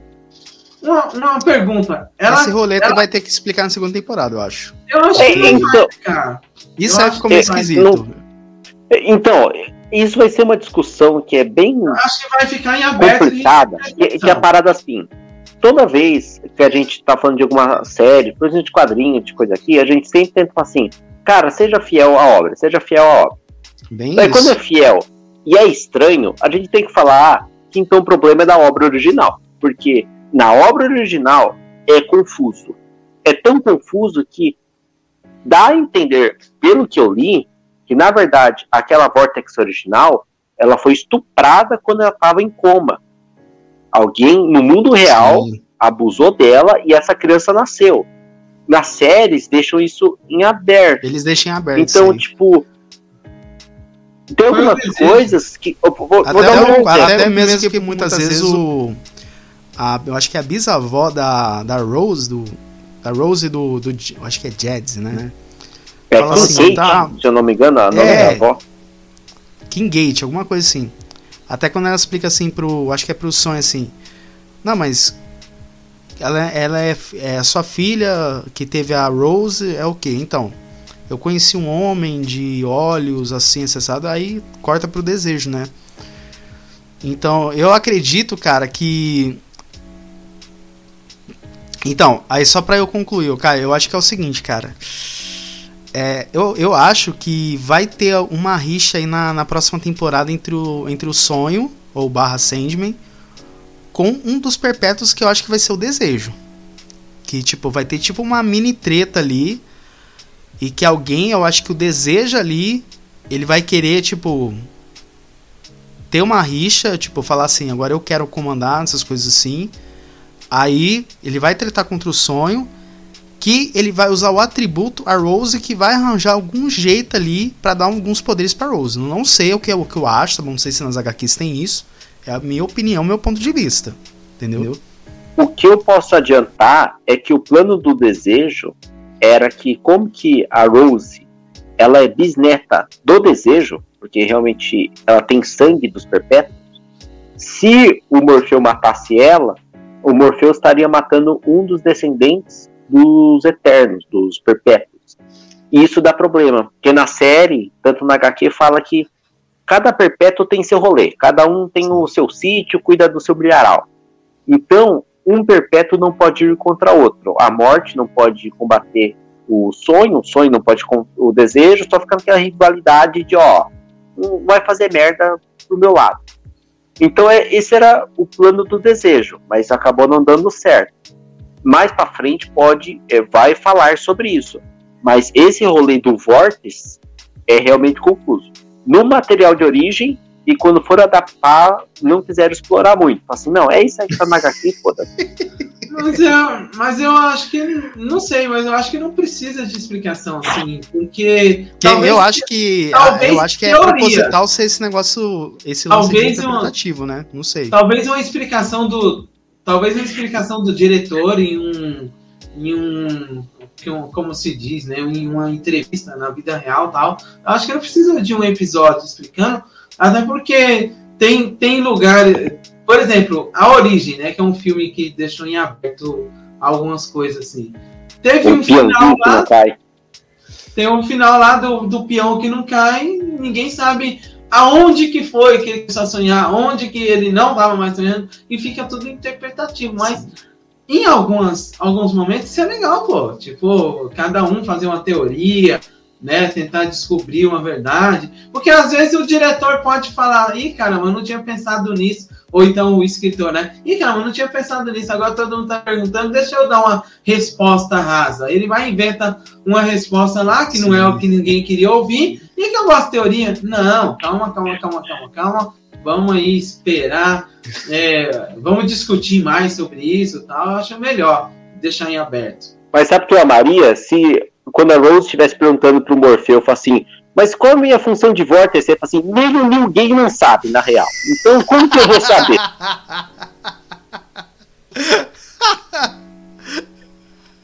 Escrevendo assim, tipo, é igual no, é igual no episódio do, do escritor lá, tipo, tá lá o cara assim, próxima novela, não sei o que, qual que funciona o voto? Apareceu o New Game ali tentando elaborar alguma coisa, tomando seu uísque ali. Não sei, me segue aí, vai. Netflix faz um episódio 12, episódio bônus, parte 2, só mostrando New Game ali e fazendo essa referência do segundo conto, hein? Iria, iria ser foda. E nos dão os royalties, hein? Que a ideia, foi nossa. Então, coloca aí. Coloca a gente aí no final. A ideia foi nossa. Agradecimento. Agradecimentos, pode, Manerd. Cara, é o seguinte, ô Caio. Você que é um bom entendedor das histórias do Gamer, eu, sei, eu vou começar a procurar só por causa depois desse episódio, porque esse episódio tá ficando muito da hora, tá bom? E, e se você tá ouvindo nós, compartilha aí pra, pra todo mundo ouvir. Mas vamos lá, ô Caio. A gente sabe que na série, eu acho que foram nos mostrados cinco perpétuos, se não me engano. Tem o sonho, a morte, A morte. a, a bibliotecária lá. que Não, é ela não é um. Não, não é. Tô viajando. Não, São, são Ela sete irmãos. É a morte. é o mais velho. Não, que foram é mostrar o na série. Assim, mas sim. É, os que foram mencionados. O mais velho de Isso. todos eles é o Destino. sonho. o Destino, Ah, não, ele foi o Destino. primeiro a ser Não, não, tô falando os que apareceram na, na série. Foram o sonho, Ah, sim, sim. A morte, A morte.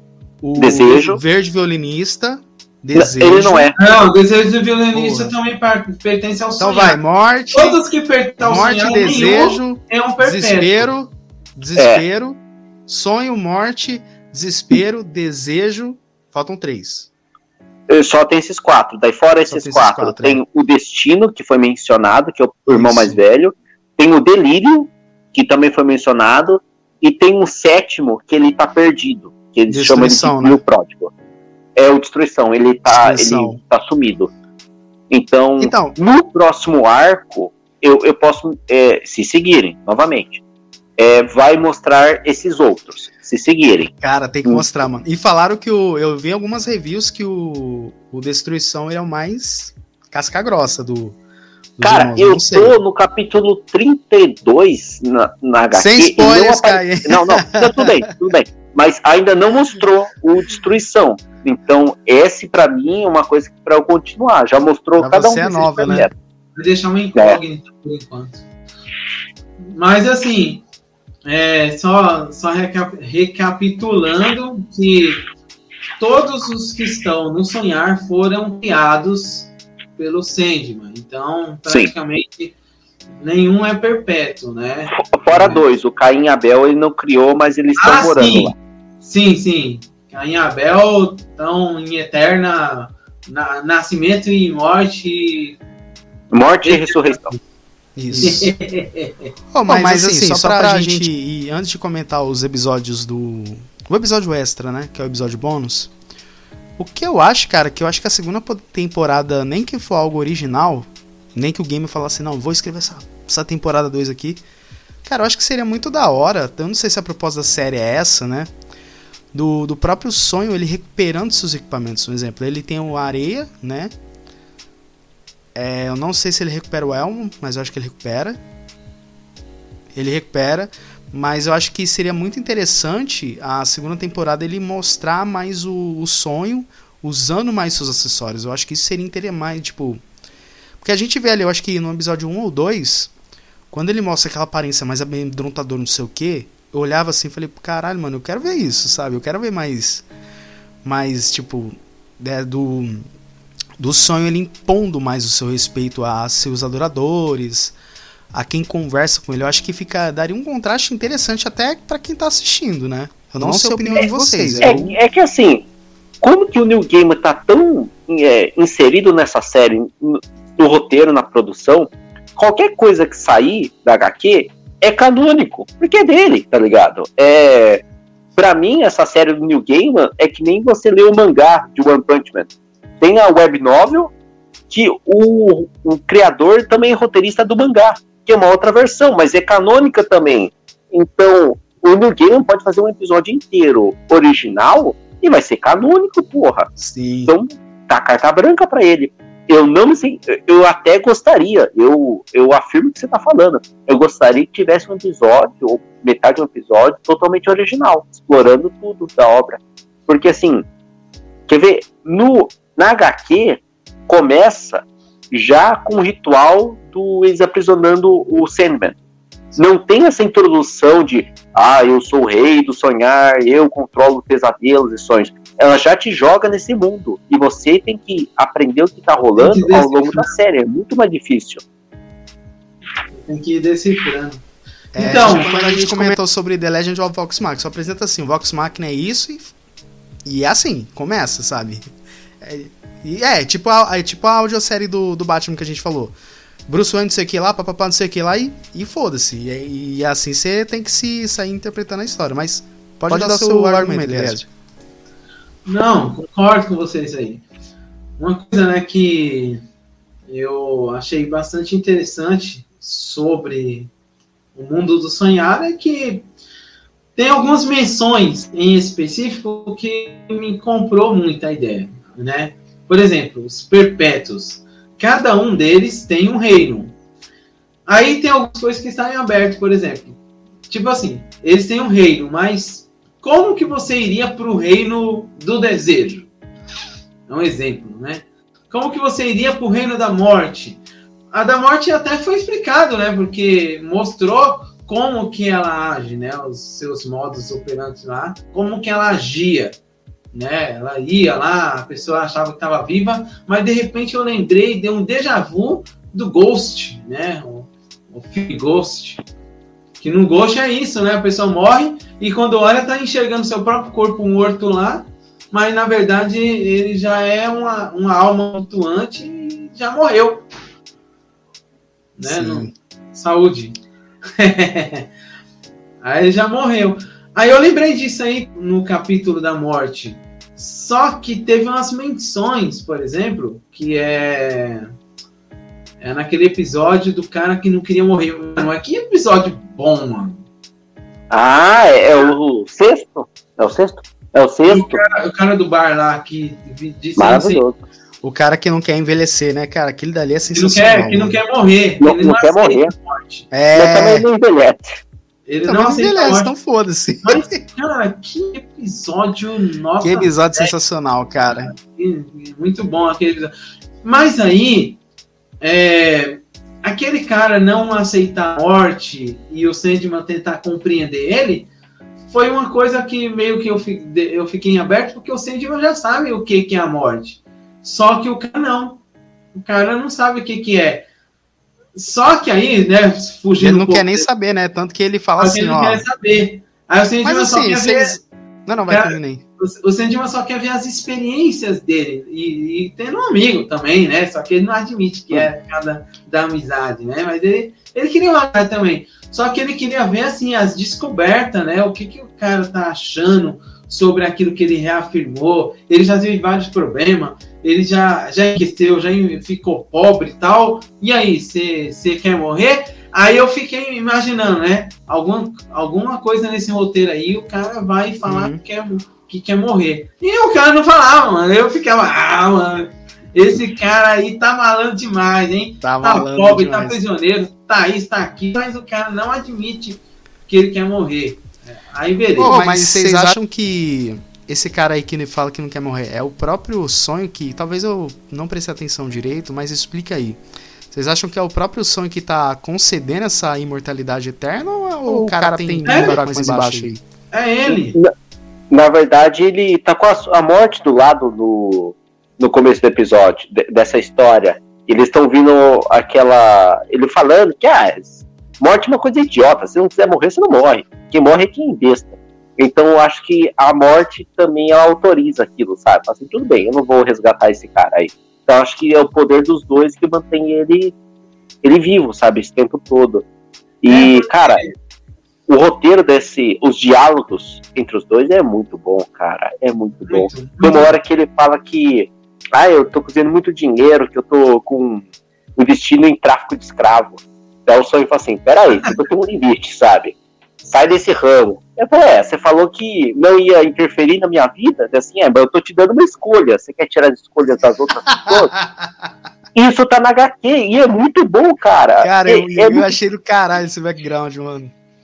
Nossa, é assim, cara. O... É assim, agora, agora voltando, voltando um raciocínio sobre a interação que eu achei da hora sobre a morte, é o seguinte, quando é, a menina ele falou que o objetivo dele é que ele tinha que matar o Vortex.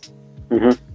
Aí, nisso que ele tinha que matar o Vortex, a avó da menina não, não gostou. Vó, bisavó, não, não, mas não gostou.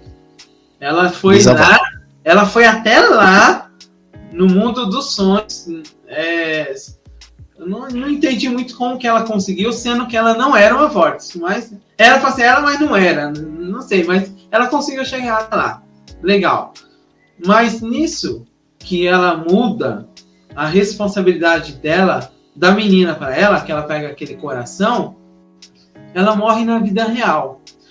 E aí ele menciona que ele menciona, não lembro se ele estava sorrindo ou não, mas ele falou assim que a morte, a morte não é o final, né? Uhum. Tipo, para a pessoa não se preocupar, não, não precisa se preocupar que você vai morrer. Você vai morrer lá, aqui você pode ter uma vida normal. Ele fala isso pra menina. Eu acho que foi antes dessa cena da voz. Ele fala isso pra menina. Aí ela falou, então acaba com isso, quando você quiser. Aí a avó vai e não, e não deixa ela morrer, e a avó troca de vida. Por quê? Porque o Vortex tinha que morrer na vida real, mas uhum. não tinha que morrer a pessoa, a alma da pessoa. A pessoa podia continuar vivendo naquele mundo lá dos sonhos, mas na vida real, que no mundo desperto, eles tinham que morrer. É, é meio que uma, uma consequência. Aí eu fiquei, caramba, mano. Eu fiquei pensativo sobre isso. Eu falei, cara, faz todo sentido. Sabe, sabe quando a ficção faz sentido, assim? Você fala, as pessoas têm tanto, tanto medo da morte, medo de morrer, medo de desligar tal. Mas já pensou, né? Eu, eu fiquei imaginando, já pensou se de repente é igual isso aí? Tipo, caramba, eu morri, mas tô vivo. Eu morri, mas tô vivo. Não, é você morre, aparece a morte na tua frente e você fala assim, que tem vida depois da morte? Tem, lógico. Tem vida, tem. Eu quero ir lá, daí te joga do inferno lá do Lúcifer. Assim, não, não, Ó, oh, mas lá no inferno não tem. Eu não vi almas, eu só vi demônio. Eu acho que aqui. É, não, tem alma. Estão chicoteando aí. Estão chicoteando ali. Tem lá? Eu não tem. Não, eu vi a gente na parede, preso na parede lá. Ah. Batado ali, ó. Eu vi ah, as falando comendo, hein? Só para deixar é, registrado. Sabe quando o Morfeu tá andando e ele vê uma mulher lá mulher. presa e chama Sim. ele? Ele fala assim, Kaiju, não sei como chama ele. Daí ele se transforma. Tem um capítulo inteiro só sobre essa mulher. Ela chama Nada na HQ, que tá entre esses. E eles pularam 100%. 100%. Eu não sei se eles vão colocar. Eu acho que vão colocar na próxima temporada, mas essa é a principal é, diferença. Não sei por que pularam, mas pularam. Não, mas é, provavelmente eles vão trazer alguma coisa de referência, porque tá muito. Netflix, temporada Não, 2 eu- lança logo. Ou vai botar um episódio extra, que agora tá lançando episódio extra aí. Vai ficar lançando, Agora décimo tá segundo, moda, né? décimo terceiro. Já pensou? Um episódio extra, mais episódio extra, aí eu vou falar. Mais episódio pra nós, pra gente gravar, É. hein? Entendeu? Agora, se a Netflix fazer que nem a EA Games ou a Ubisoft começar a lançar episódio é, DLC, você tem que pagar R$4,99 pra assistir o episódio extra. Daí vai ser uma sacanagem. Mas já tem uma série que fez isso já. Uau! Boba Fett. Vocês estão de brincadeira comigo. Esse trouxa aí vai fazer assistir o Boba Fett aí. e Eu tô adiando essa desgraça, eu tô adiando, não. Mas fizeram bem da casada, porque eu quero assistir o Mandalorian 3 e botaram dois episódios de Mandalorian 2.5 na série. Agora, eu fico puto, puto da cara. Mas vamos pro episódio bônus, cara. Eu queria saber qual conto de vocês que foi o mais chocante. Pra mim foi o segundo, mano. A segunda história foi do caralho, velho. Da musa. Puta, aquilo ali foi foda, hein? Então, Que daí é, foi do caralho. essa série, é, esse episódio específico, ele menciona uma coisa, mas não mostra também. Vocês é, perceberam que ele violentava a musa? Sim. Que quando tem uma hora que ele abre o Os dois escritores. É, então não, não deixa, não mostra, mas deixa tipo assim implícito que acontecia isso. Que os antigos escritores, eles demonstravam tipo assim oferendas às musas, sabe? Eles adoravam Sim. mas o- esses dois escritores aprisionavam, sabe? Mantiva cativa. Então é pesado pra cacete esse episódio. Cara, é pesado, velho. E Eu, eu, cara, e. ô, na hora que eu vi, tipo, o. aquele. aquele. aquele escritor lá, o. O, o Velho. antigo. o sucessor. Não, sim, sucessor, sim. velho. O que continua o legado ali do. Então, não, lá. O novo. É, o velho o ou novo. Que ele. Que ele. Até quando, tipo, ele fala assim, fala assim, tipo, ele tá na pressão ali. Ele tá na pressão ali de escrever os livros por causa dos contratantes e tudo mais. Até que ele fala assim, Calliope. E na cena seguinte mostra com o sangue, assim, na, no rosto dele, cara. Que dali eu achei pesado, hein, mano. Sim, Mas- cara.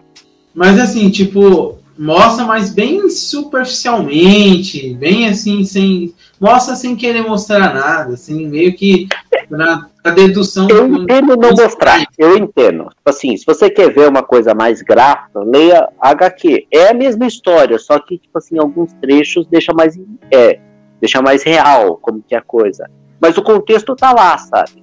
E eu, ach, eu achei muito legal, porque isso casa com aquele episódio do Rob, que o Morfeu ele conversa com Shakespeare. Então fala que, tipo, toda a inspiração pros artistas é o sonho, sabe? Você sonha com uma história, você sonha com alguma coisa, e daí que você coloca no papel.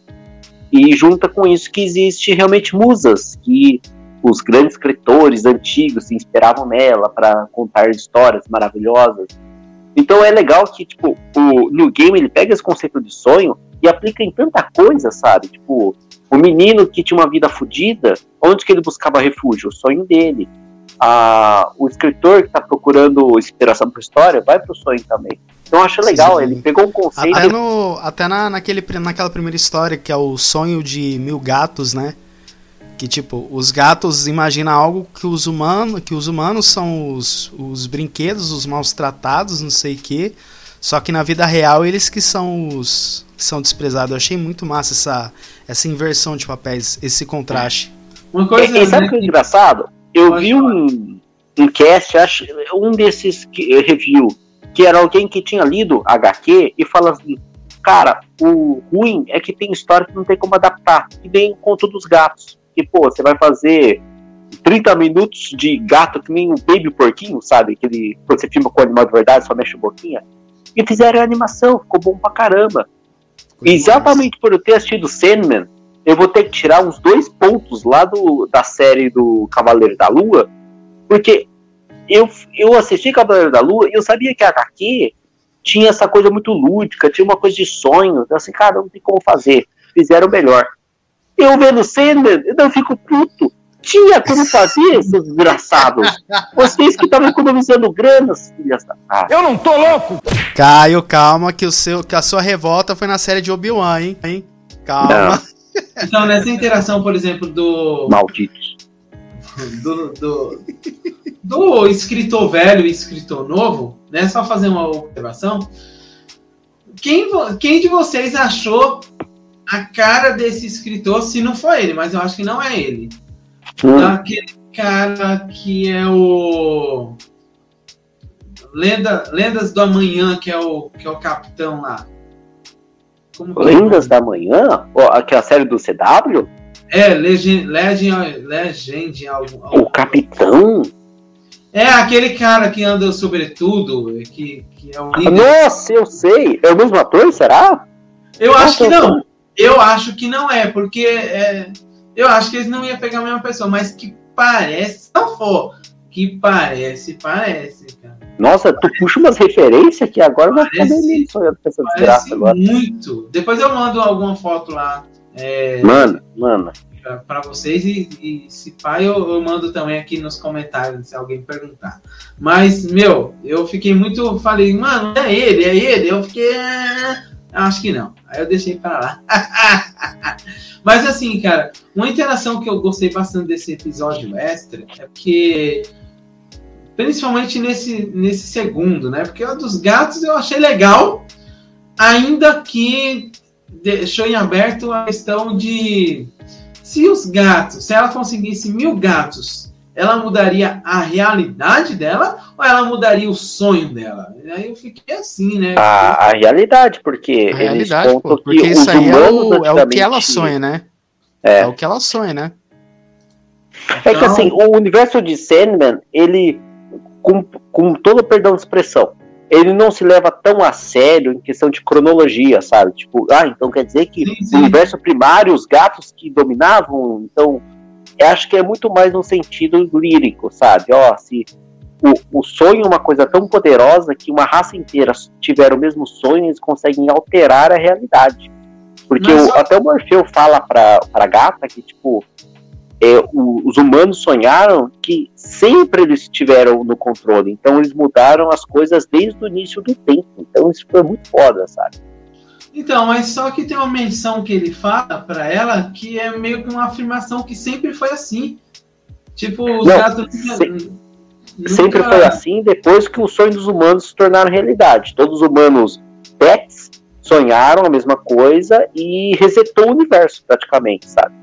Então é um conceito bem, tipo, Bom, é, nem- depois, é, me falta adjetivo pra isso, mas Ó, é depois eu vou- depois eu vou assistir só, só essa partezinha aí pra me entender um pouquinho sobre esse pensamento dessa interação, mas é, pelo que eu entendi, não, talvez, talvez seja isso aí que você tá falando, mas sim, pelo que eu entendi, a gata tava sonhando, ou, ou aquela realidade daquela gata lá, era que os gatos controlavam tudo e tal, e depois o ser humano começou a sonhar, e aí venceu ela em sonho. Mais ou menos Uhum. assim, tipo, o sonho dos humanos é tão grande que, que deletou, inverteu a coisa. Mas aí ele faz uma menção que ele quer. Assim, pode ser que eu esteja errado, mas ele fala assim, mas vocês achavam que vocês estavam no controle, mas sempre foi assim, sempre foi os humanos que estiveram no controle. É mais ou menos assim, algum- alguma coisa que eu interpretei pelo, na hora que eu assisti. Talvez não Uhum. seja assim, né? Porque é, às vezes é, a gente tá vendo muita coisa, mas enfim. Mas o que eu queria comentar sobre o episódio do da, da, da deusa, né? Da muda. você, ver- pra você ver como é interessante isso que você comentou. Se o- os sonhos eles podem afetar a realidade, né, o mundo desperto, a deusa que praticamente ela não tem a ver com o Sandman também podia causar o mesmo efeito que ele. Então, vamos colocar Shakespeare. Shakespeare é, foi um caso que teve a, o Sandman afetou ele. E ele conseguiu realizar o sonho dele no mundo desperto por causa do Sandman. E a deusa também conseguia inspirar outros escritores por causa dela, e não por causa do Senhor, por causa dela. Aí eu fiquei pensando, será que não é assim que funciona com, com o desejo, com os outros? Porque ele falou que os perpétuos foram feitos para servir, eles não foram feitos para governar, eles foram uhum. feitos para servir os humanos.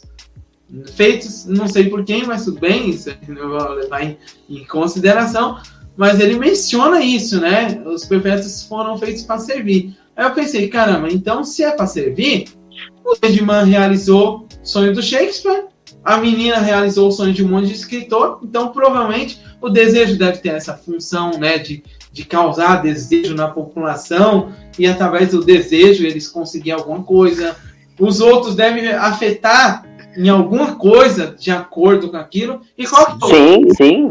Qual que é o último lá, o Jonas, você falou? É... é delírio. Tem a desespero, delírio, delírio desejo, então, é, o sonho, a morte, destino e última destruição que está perdida. Destruição.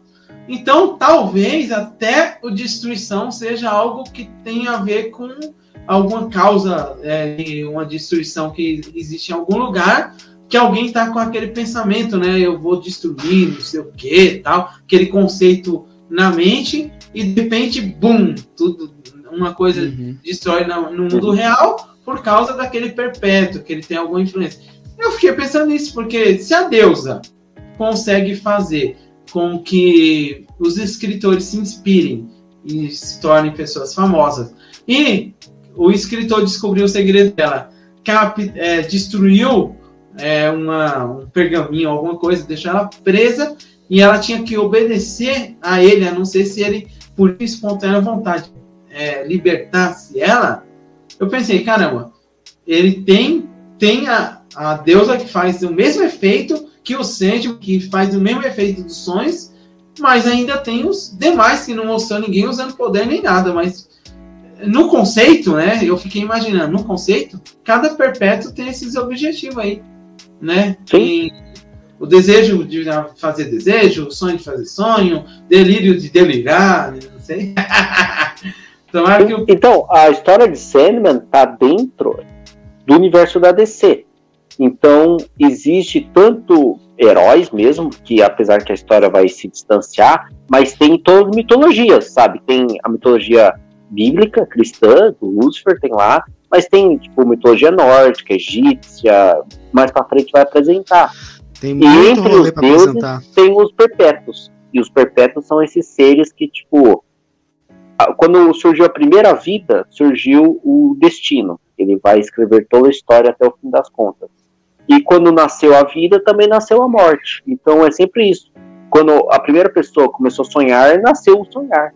Então todos os perpétuos são frutos da criação. A própria criação gerou esses seres que eles eles administram, sabe? Eles não querem governar, eles estão administrando o rolê pra não dar merda. Mas o seu pensamento tá certo, eles estão por aí, estão zaralhando, eles estão influenciando a humanidade o tempo todo. Só que a gente tá na visão do sonho. Eu não sei quem falou no nosso grupo que é, fica meio confuso né, a questão de desejo de sonhar, né? Que parece que é a mesma coisa, mas é algo um pouco diferente um do outro, né? Porque ah, eu tenho eu tenho, vamos, vamos colocar assim, ó, eu tenho um sonho de ficar rico, aí o outro, eu tenho desejo de ficar rico. E aí, quem vai realizar? O sonho ou o desejo? Acho que o Caio caiu. Não, Caio. tô aqui. Ah, você voltou. o Caio está levantado? O Caio está desperto. O Caio caiu. Aí, Caio, mas, mas e aí? Se, por exemplo, uma pessoa fala assim, ó, eu tenho desejo de ficar rico, eu tenho sonho de ficar rico, eu, eu delírio em ficar rico. E aí, quem vai realizar isso aí? os dois ficam juntos, os dois ficam que nem, tipo assim, abre uma mesinha, e cada um tá seu stand e vem pra cá, vem pra cá, cidadão. Que é, o cara não queria morrer, o cara não queria morrer, se tornou o sonho dele. Mas é, isso, pode morrer se, se a pessoa morre dormindo. Ela está no sonho, mas o corpo dela morreu. E daí, o que, que vai acontecer? A morte vai lá no sonho buscar ela ou a morte fica lá no terreno humano esperando ela voltar para o corpo dela? Tem muita coisa que interliga, sabe? Esse é o legal da história, mas, né? Mas eu achei legal, assim, que, de acordo com a explicação deles, se quem mata for o sonho, se for o sonho que mata, então a pessoa fica no reino dele, pelo que eu percebi. Se foi ele, que nem ele falou assim que quando ele mata um, o, o Vortex, quando ele mata alguma pessoa, ele fala que a, a, pessoa podia ficar naquele reino dele lá. Então, é meio que assim, eu, eu posso te matar, mas você vai ficar lá, na, lá no meu mundo, não tem problema não. Eu mato só a sua carne, mas você não vai morrer de verdade, é só uma. É, dá pra ver que os caras abrem exceção pra caramba, sabe? Não tem regra absoluta. Os caras falam assim, não, tem como fazer um jeitinho. Os perpétuos é isso, tem como fazer um jeitinho, sabe? Não precisa, tipo Caim e Abel. Eles não morreram, foram pro e outra, e outra coisa, ó, dentro desse paradigma aí, ó. Pessoa tem o desejo, ou o sonho, ou o delírio de ficar rico, e de repente ele fica rico. Quem cumpriu foi o destino? Daí você tem que pagar é, 10% para cada um deles, sabe? É um honorário. Assim, eu acho que. Temporada 2 lança aí. eu acho que eles têm. Eu acho que eles Temporada 2 lança aí. Eu acho que eles tinham que fazer um anel, cara. Não, anel não. É sete anéis. Anel? Sete anéis. Que é aquele anel lá do. do como, é, como é o nome daquele desenho lá? É, vento, terra, coração! Ah, não, não. Eliezer, você tá no delírio foda aí. O delírio tá. Não, ele tá. Não, ele tá. Não, ele tá viajando. viajando tá viajando. Não, isso aí é o delírio.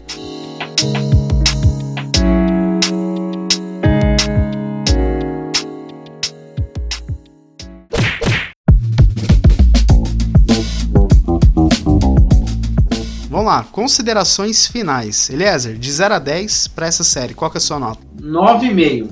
9,5, meio pontinho eu tiro pela, pela minha decepção daquela luta do, do Lucifer versus o sonho lá, porque, assim, eu queria uma luta de. luta de. de sei lá, de descer, pô, de, de espada. O Lucifer lá com os anjos, uma, uma, umas azonas assim, uma espadona lá, e o sonhar com aquela com areia, sei lá, fazendo alguma malambaríssimo nos ares, voando e tal. Fazendo uma maracutaia. É, mas tudo bem, foi legal. Você queria Dragon. Ball, eles falam assim, ó, vamos é, pra um lugar vazio pra dar porrada. Daí eles iriam lá pra o cinema que tá passando Morbius, que não tinha ninguém, sabe? Eles dão porrada lá que ninguém vai ficar machucado. e um pouquinho, eu perdi um pouquinho da, da o ponto também, né? assim, ah, é, esperança, né? Esperança, ele venceu, venceu o demônio na esperança. Mas se o demônio, se o demônio falasse assim, mas vamos colocar a sogra. Aí fala, eu tô brincando. Ah, só, sogra a esperança aqui nunca mais. não, não, inventa moda não, puta. Por que, não, que não deve colocar não, o nome cara. da sogra de esperança? Porque. Não, não, não, não, inventa moda não. 9,5, né? É, 9,5. 9,5. Cara, por mais que a série ela consegue trazer uma densidade interessante, é, a série eu acho que para mim, cara, acho que comparando em relação ao Pacificador, que eu considero como melhor série da DC, mas eu acho que essa vence como melhor série.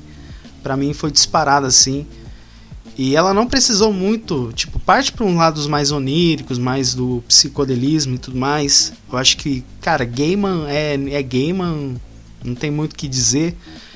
E, cara, eu acho que pra mim, velho, tem que ter mais séries nesse tipo, nessa vibe de interpretação, nessas vibes de alucinação, pô, brincar com a realidade, pô, se eu tô vendo se é isso é verídico ou não. Então, pra mim não estender muito, eu dou uma nota 9 porque tiveram arcos que poderiam ser. Poderiam, é, poderiam dar uma finalidade para eles. Um exemplo, eu sei que o Caio ele já leu muitas histórias, eu sei que tem personagens que pega e some, eu acho que poderia estar tá algo mais original para a série para falar assim, não, se o personagem ele sumiu, mas é, ele, ele foi uma chave importante para um outro personagem fazer isso, fazer aquilo esse, esse, esse, essas, essa, essas pontas soltas de alguma por cinco linhas, três de diálogo poderia estar tá ligando assim os personagens para não serem personagens apresentando à toa. Eu acho que isso me tirou um ponto, mas tipo de resto a série, cara, é uma série densa e tudo mais. Então para mim é uma nota 9. E você, você Caio? Caio? Cara, eu tô numa posição engraçada, porque eu li há tanto tempo que eu não lembrava de detalhes. Eu assisti a série, tem pontos que eu achei muito fortes e tem pontos que eu achei fracos. Daí eu li HQ e eu vi que é 95% idêntica. Inclusive das coisas que eu tive problema. Então as coisas que eu tive problema é que estão na obra original. E é meio bizarro isso pensar, sabe? A obra foi fiel até nos pontos fracos dela. Então, eu fico muito feliz que é realmente uma obra que era muito difícil adaptar, precisou de muita grana, muito produtor, muita galera lá de cima do escalão, assim, eu acredito nessa desgraça. Ela foi filmada toda na pandemia. Eu acho que essa era o melhor que eles podiam fazer. Só que, mesmo sendo totalmente fiel, ainda tem coisa que eu tenho problema lá na obra atrás. Então fica meio bizarro dar nota para essa série. Porque os problemas dela são os problemas originais. Mas, de um lado bom, a próxima temporada, eu tenho esperança que, primeiro, vão botar mais grana. Não esquece. 0 a 10, tudo bem. A próxima temporada vão botar mais grana, porque tem um, umas falhas nessa série que dá pra ver que algumas coisas faltou graninha. Tipo, o inferno, colocaram lá, quando mostra os demônios, tá no PlayStation 2, sabe? Só que os moços. e você, porra, cara, o inferno, bota alguém, filme, sabe? Pinta alguém de vermelho, porra. Mas eu dou nota 9.5. Esse 0,5 é porque tem como melhorar para a próxima temporada. A, a próxima temporada tem chance para ser 10. Mas eu estou satisfeito. No fundo do meu coração, do meu cocoro, eu tô feliz. Mas bota Cara, grana, eu... pelo amor de Deus. Ah, não. Tem que, tem botar, botar grana. grana. E eu concordo com. Acho que a cana todo mundo. É, eu acho que. Cara, vamos criar uma unidade de medida aqui? Vamos criar aqui. Eu acho que é a primeira. A gente. Todo mundo dá 9 não sei o que. No, no, qual unidade vocês colocam aqui pra, pra esse podcast? É, hoje é inaugural, hein? Que tipo de unidade vocês querem colocar aqui? Estrelinhas não, nem. Não, estrelinhas não, não, não vem com estrelão, porque aí 5, 0 a 10 estrelas. Qual que tipo de unidade vocês querem colocar? Luzes, flashes, 10, 10 flashes. Quantos pods? Pods daquele tipo vape, sabe? Quantos aí, pods meu nerd vocês dão pra É, quantos pods, exatamente. Essa é a nota de unidades, hein? 0 a 10 pods. Exatamente, ó. A partir de hoje, a partir de hoje, nossa unidade de medida é nota pods. Então, 0 a 10 pods, hein? A nossa nota, hein?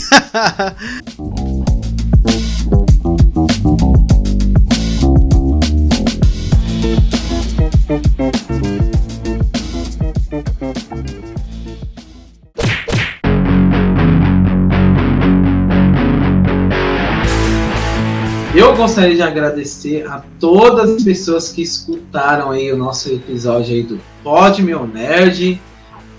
Foi um episódio aí que eu gostei bastante de conversar, porque eu sou super fã dessa temática de sonhos, né? Praticamente, se fosse para me fazer uma escala de temáticas que eu mais gosto, a primeira, o primeiro lugar vai ser para sonhos, depois vai ser para viagem no tempo e depois vai ser para coisa futurística, né? Que nem é, Jurassic Estrelas, Star Wars e assim por diante. Mas sonhos para mim é o que mais ganha. Tirando pesadelo, né? Fred Krueger, né? Tô brincando. Mas tá junto, tá junto. Mas tá tudo junto no mesmo, no mesmo balão. Então, eu gostei bastante desse bate-papo. E eu gostaria de agradecer a todos que escutaram a gente até o final tanto da live quanto do podcast do Pod Meu Nerd. E se vocês estiverem escutando o nosso episódio dirigindo, por favor, não durma, porque não tenho sonhar para te salvar, não. então fique acordado, tá? Esse episódio aqui acordado. E eu gostaria de convidar vocês para os próximos episódios. Estejam aqui. É, a gente está preparando esses conteúdos com bastante carinho e a gente gosta realmente do que a gente fala, a gente realmente acredita nesse episódio aqui, é, nesse projeto aqui do Pod Meu Nerd, mas a gente acredita também que vocês gostam, né? Senão a gente não estaria aqui. Então, convido vocês para os próximos episódios e eu gostaria de desejar uma boa noite. Até mais. É isso aí, meus jovens. É, a gente está encerrando mais um programa aí. E, Caio, Aproveita e se despeça aí da galera aí. Ah, cara, felicidade. Estamos Não é um bate-papo, é um pode-papo. É um, um que a gente tem uma marca registrada, aí já coloca aquele R com o, o círculo. E colocar a marca registrada, cara. Tem que ganhar royalties em cima. E felicidades, cara. A gente conversa aqui, conversa no grupo. Sabe o que eu fiquei pensando, Wezer? Se tivesse aquela disputa entre o Lucifer e o, o Sandman, daí o Lucifer falou assim: Eu sou antimatéria, o que você pode fazer para ganhar? E apareceu Freitas no grupo: Goku Super Saiyajin 4. Eu tenho prints para mostrar que ele consegue derrotar a antivida. E o Lucifer assim: é. Puta que pariu, o cara vai mandar uns 10 prints aí, tá? Você venceu. Ele colocaria, ele colocaria o que infinito que, que história por matéria. ah, cara, é felicidade. Eu gosto muito de conversar aqui. E é isso, cara. Precisando, tamo junto aí. Tô feliz que eu vi uma série que eu gostei, uma série boa. Eu quero série boa, eu quero filme bom, não quero passar raiva, eu quero coisa pra gastar o tempo feliz, fazer, é que legal. Ah, só, só um comentário que eu ia fazer antes que eu esqueci que é ponto positivo para Netflix. Parabéns, Netflix. Saiba que Parabéns, é verdade. eu fiquei sabendo que, assim, não sei se é fake news ou não, mas eu vou comentar mesmo assim. Se for fake news, alguém comenta no comentário. Mas falaram que a HBO não topou o orçamento, então a Netflix aceitou. Se a Netflix aceitou e a HBO Max não, não topou porque achou que era muito caro, a HBO perdeu. Netflix, parabéns, ponto positivo. E é isso aí. É, mas ao Exatamente. mesmo tempo eu sou um Resident Evil, então assim, ela tá. Ela tá não, ponto ela positivo. muito negativo e positivo. Ponto, eu nem vi Resident Evil. Nem assiste, nem assiste. Isso não, é, isso não elimina os erros, né? É só potencializa é. positivo cada ser. E Netflix, eu fiquei sabendo que você quer fazer o remake de Death Note, aqui da desgraça live action. Por favor, Netflix, bota dinheiro no Sandman 2. Esquece aquele Death Note. Mas é isso aí, meus jovens. A gente está encerrando mais um programa muito massa aqui. Um bate-papo especial aqui de Sandman. Papo entre brothers aqui. A gente conversa aqui, lá no grupo também. E mas lembrando, pessoal, que para você ouvir nós, a gente está no Spotify, no, no Deezer, Google Podcasts, Amazon Music, qualquer agregador de sua preferência. Sigam nas nossas redes sociais, arroba podmeunerd, POD tudo junto, você digita no Google e arroba Oficial, que é um outro tipo de conteúdo que a gente vai estar tá trazendo também. As séries Star Wars a gente vai estar tá trazendo, a gente vai tra tentar trazer aí Mandalorian. Caio, quero sua presença, que a gente já está combinando uma data aí para gravar. E, cara, a gente só tem que agradecer sua presença aí, Caio. E mais uma vez aí, e mais uma vez aí, obrigado aí por, por você participar. Você já é de casa, como sempre. E galera, eu espero que vocês tenham gostado. Lembrando, pessoal, compartilha no grupo da família, do WhatsApp, no grupo do churrasco da família, tudo que é canto, porque a gente tem que espalhar nossa palavra.